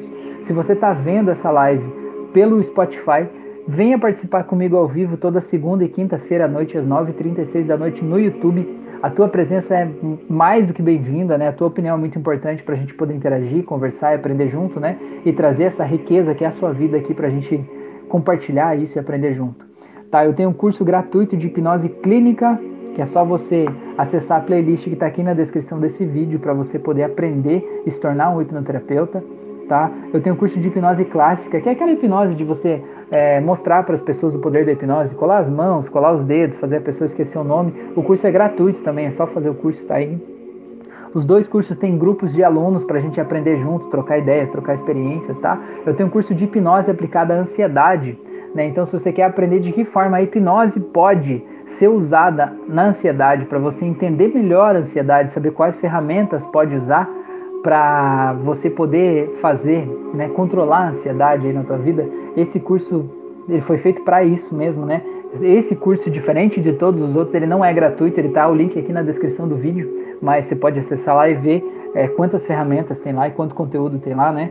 É, tem várias auto-hipnoses exclusivas do curso que estão lá. É, que mais que eu quero convidar? É, eu também faço sessões de hipnose à distância. Então, se de repente você quiser fazer uma sessão exclusiva individual comigo, né, eu atendo à distância também, é só a gente agendar agendar um horário, né, acertar a agenda e a gente faz essa sessão. O desempenho, digamos assim, a eficácia do tratamento à distância é o mesmo do tratamento é, presencial, não há diferença. Então eu faço esses atendimentos também se você quiser. Eu também faço auto-hipnoses personalizadas, se você quiser, por exemplo, uma auto-hipnose específica para você e para os objetivos que você quer mudar aí na tua vida, você pode entrar em contato comigo que eu faço isso também para ajudar com isso tudo, tá? Então, falei bastante aqui. Agora eu quero ver o que, que vocês me falaram aqui. É, a, Mila tinha, a, a, Maria tinha falado antes do eBay, eu vou dar uma olhada sobre a camisa lá, né? A Mila falou que foi profundo, a Vitória falou que foi maravilha, vamos dormir bem hoje, muito bom, hein? A Bárbara falou lindo, muito obrigado, estou muito feliz. A Maria falou: essa âncora foi poderosa, fiquei extremamente comovida. Muito obrigada, Rafa. Então, Maria, essa âncora foi poderosa, muito bem. Agora o importante é você saber que essa âncora, ela tá aí, que ela continua sendo poderosa e cada vez que você usar ela vai ser mais poderosa. Só que você não pode testar a âncora do tipo, ah, agora eu vou ver se funciona, vou fazer assim. Não vai funcionar. Não vai, já te digo antes. Né? Nem estrague a âncora fazendo isso. Então se conecte primeiro. Qual foi o dia que eu me senti mais grata na minha vida? Né? Quais são as coisas, olhando por aquele óculos da gratidão, que fazem eu me sentir grata? Se conecte com o sentimento de gratidão e aí ative a âncora, que aí sim o bagulho vai ficar louco. Beleza? É, o Eduardo falou: tô mais calmo, talvez essa noite seja boa. Eduardo, se você disser talvez essa noite seja boa, você já está admitindo que ela não vai ser. Então, se você quer ter uma noite boa, diga assim: essa noite vai ser boa, porque você decide isso. O teu corpo ele é teu amigo, o teu corpo ele não é teu inimigo, certo? O teu corpo ele está aí para te ajudar a fazer o que você quer fazer. Então, se você não consegue dormir, é porque você mandou o teu corpo se manter sempre alerta, em vigília, sempre preocupado com tudo de mal que pode acontecer, como se ele estivesse se preparando para uma guerra iminente a qualquer momento, certo? Então, se você dizer talvez seja boa, você está dizendo para o teu corpo que é para ele continuar lá se preparando para essa guerra maluca que nunca vai acontecer. Agora, se você quer que o teu corpo relaxe realmente e que você possa ter uma ótima noite de sono, determine isso para ele. E não diga talvez essa noite seja boa, diga assim: essa noite eu escolho dormir bem. Porque amanhã, se eu dormir bem, amanhã eu vou ter mais energia, mais foco, mais disposição para eu poder resolver essas coisas que me preocupam. E se eu passar a noite inteira acordado me preocupando com elas, eu não vou dormir bem, não vou resolver elas e amanhã eu não vou ter energia para resolver elas e vou me sentir mal, né? Então, não tem essa de talvez seja boa, né? Ela vai ser boa se você quiser. A Vitória falou: senti uma confiança de que as coisas estão bem a partir de agora. Muito bem, Vitória. Fico muito feliz por isso. Muito bem, muito grato. Muito bom ouvir isso, hein? Muito bom, tô muito feliz. A Maria falou: também senti isso, Vitória. Obrigado pelas tuas partilhas. Agora eu preciso ir, pessoal. Muito obrigada mesmo pela live, foi sensacional. Eu vou com certeza querer fazer uma sessão individual. Legal. Bel, senti muito bem. Tô linda com meu óculos da gratidão. Vai ficar aqui, não tiro mais. A você toda a minha gratidão, porque toda essa sua dedicação volte para você nas melhores formas e energias, porque você é... crença vá cada vez mais, cresça cada vez mais. Ah, beleza. É, Paula, boa noite, seja bem-vinda. O Eduardo falou, boa noite a todos, obrigado. A Paula falou, eu faço muitos exercícios da gratidão. Essa noite vai ser boa. Aí sim, senti firmeza, hein? Beleza. Então, gente, só para finalizar aqui, quero dar mais um, uma prática aí para vocês. Talvez o Eduardo possa usar essa também que é o potinho da gratidão. Não sei se vocês já ouviram falar disso. Você pega um potinho e coloca do lado da tua cama. E todo dia antes de dormir, você pega e escreve num papel três coisas das quais você foi grato naquele dia e coloca dentro daquele potinho. Você tem uma versão disso que é o caderno da gratidão. Você pega um caderno e deixa do lado da tua cama e antes de dormir você escreve três coisas das quais você foi grato ao longo daquele dia. Para que, que serve isso? Porque como eu falei lá, o nosso subconsciente faz a gente ver as coisas que são importantes pra gente, certo? E quando você para para escrever do que, que eu fui grato no dia de hoje, não precisa ser grandes coisas, pode ser coisas pequenas. Pode ser o jeito que uma pessoa me deu bom dia, pode ser o momento que eu tive ali tomando um copo de água que eu senti um prazer, né? Pode ser um filme que eu vi que foi legal, que foi gostoso, né? Isso faz você olhar para a gratidão. E quando você olha para a gratidão, o teu cérebro entende que a gratidão é importante para você. E ele faz você, a partir daquele momento, ver coisas das quais você passa a se sentir grato ao longo do seu dia.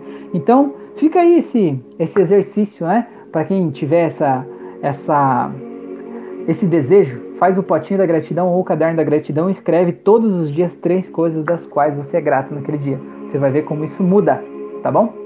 É, a Maria falou muito obrigado por mais uma live fabulosa e a todos os presentes que tanto me ensinaram. Uma excelente noite a todos. Josué, boa noite.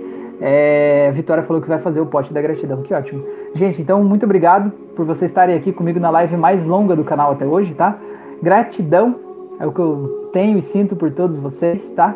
Tudo de bom para vocês. A Magda falou bem lembrado do caderno. Eu tenho e estava esquecendo. Pois é, vamos lá, vamos escrever, porque isso faz a gente ativar no nosso cérebro as coisas, né? Dizer que a gratidão é importante, fazer a gente ver as coisas das quais a gente deve ser grato, tá bom? Gratidão a todos vocês, tenham uma ótima noite, durmam bem. Vocês vão dormir bem essa noite, essa noite vai ser uma noite incrível, tá bom? E muito bem. A Mila falou boa noite a todos, a Bel falou maravilhoso, já fiz o caderno por 30 dias. Legal, beleza, bora lá então. Valeu, pessoas, um grande abraço, até a próxima.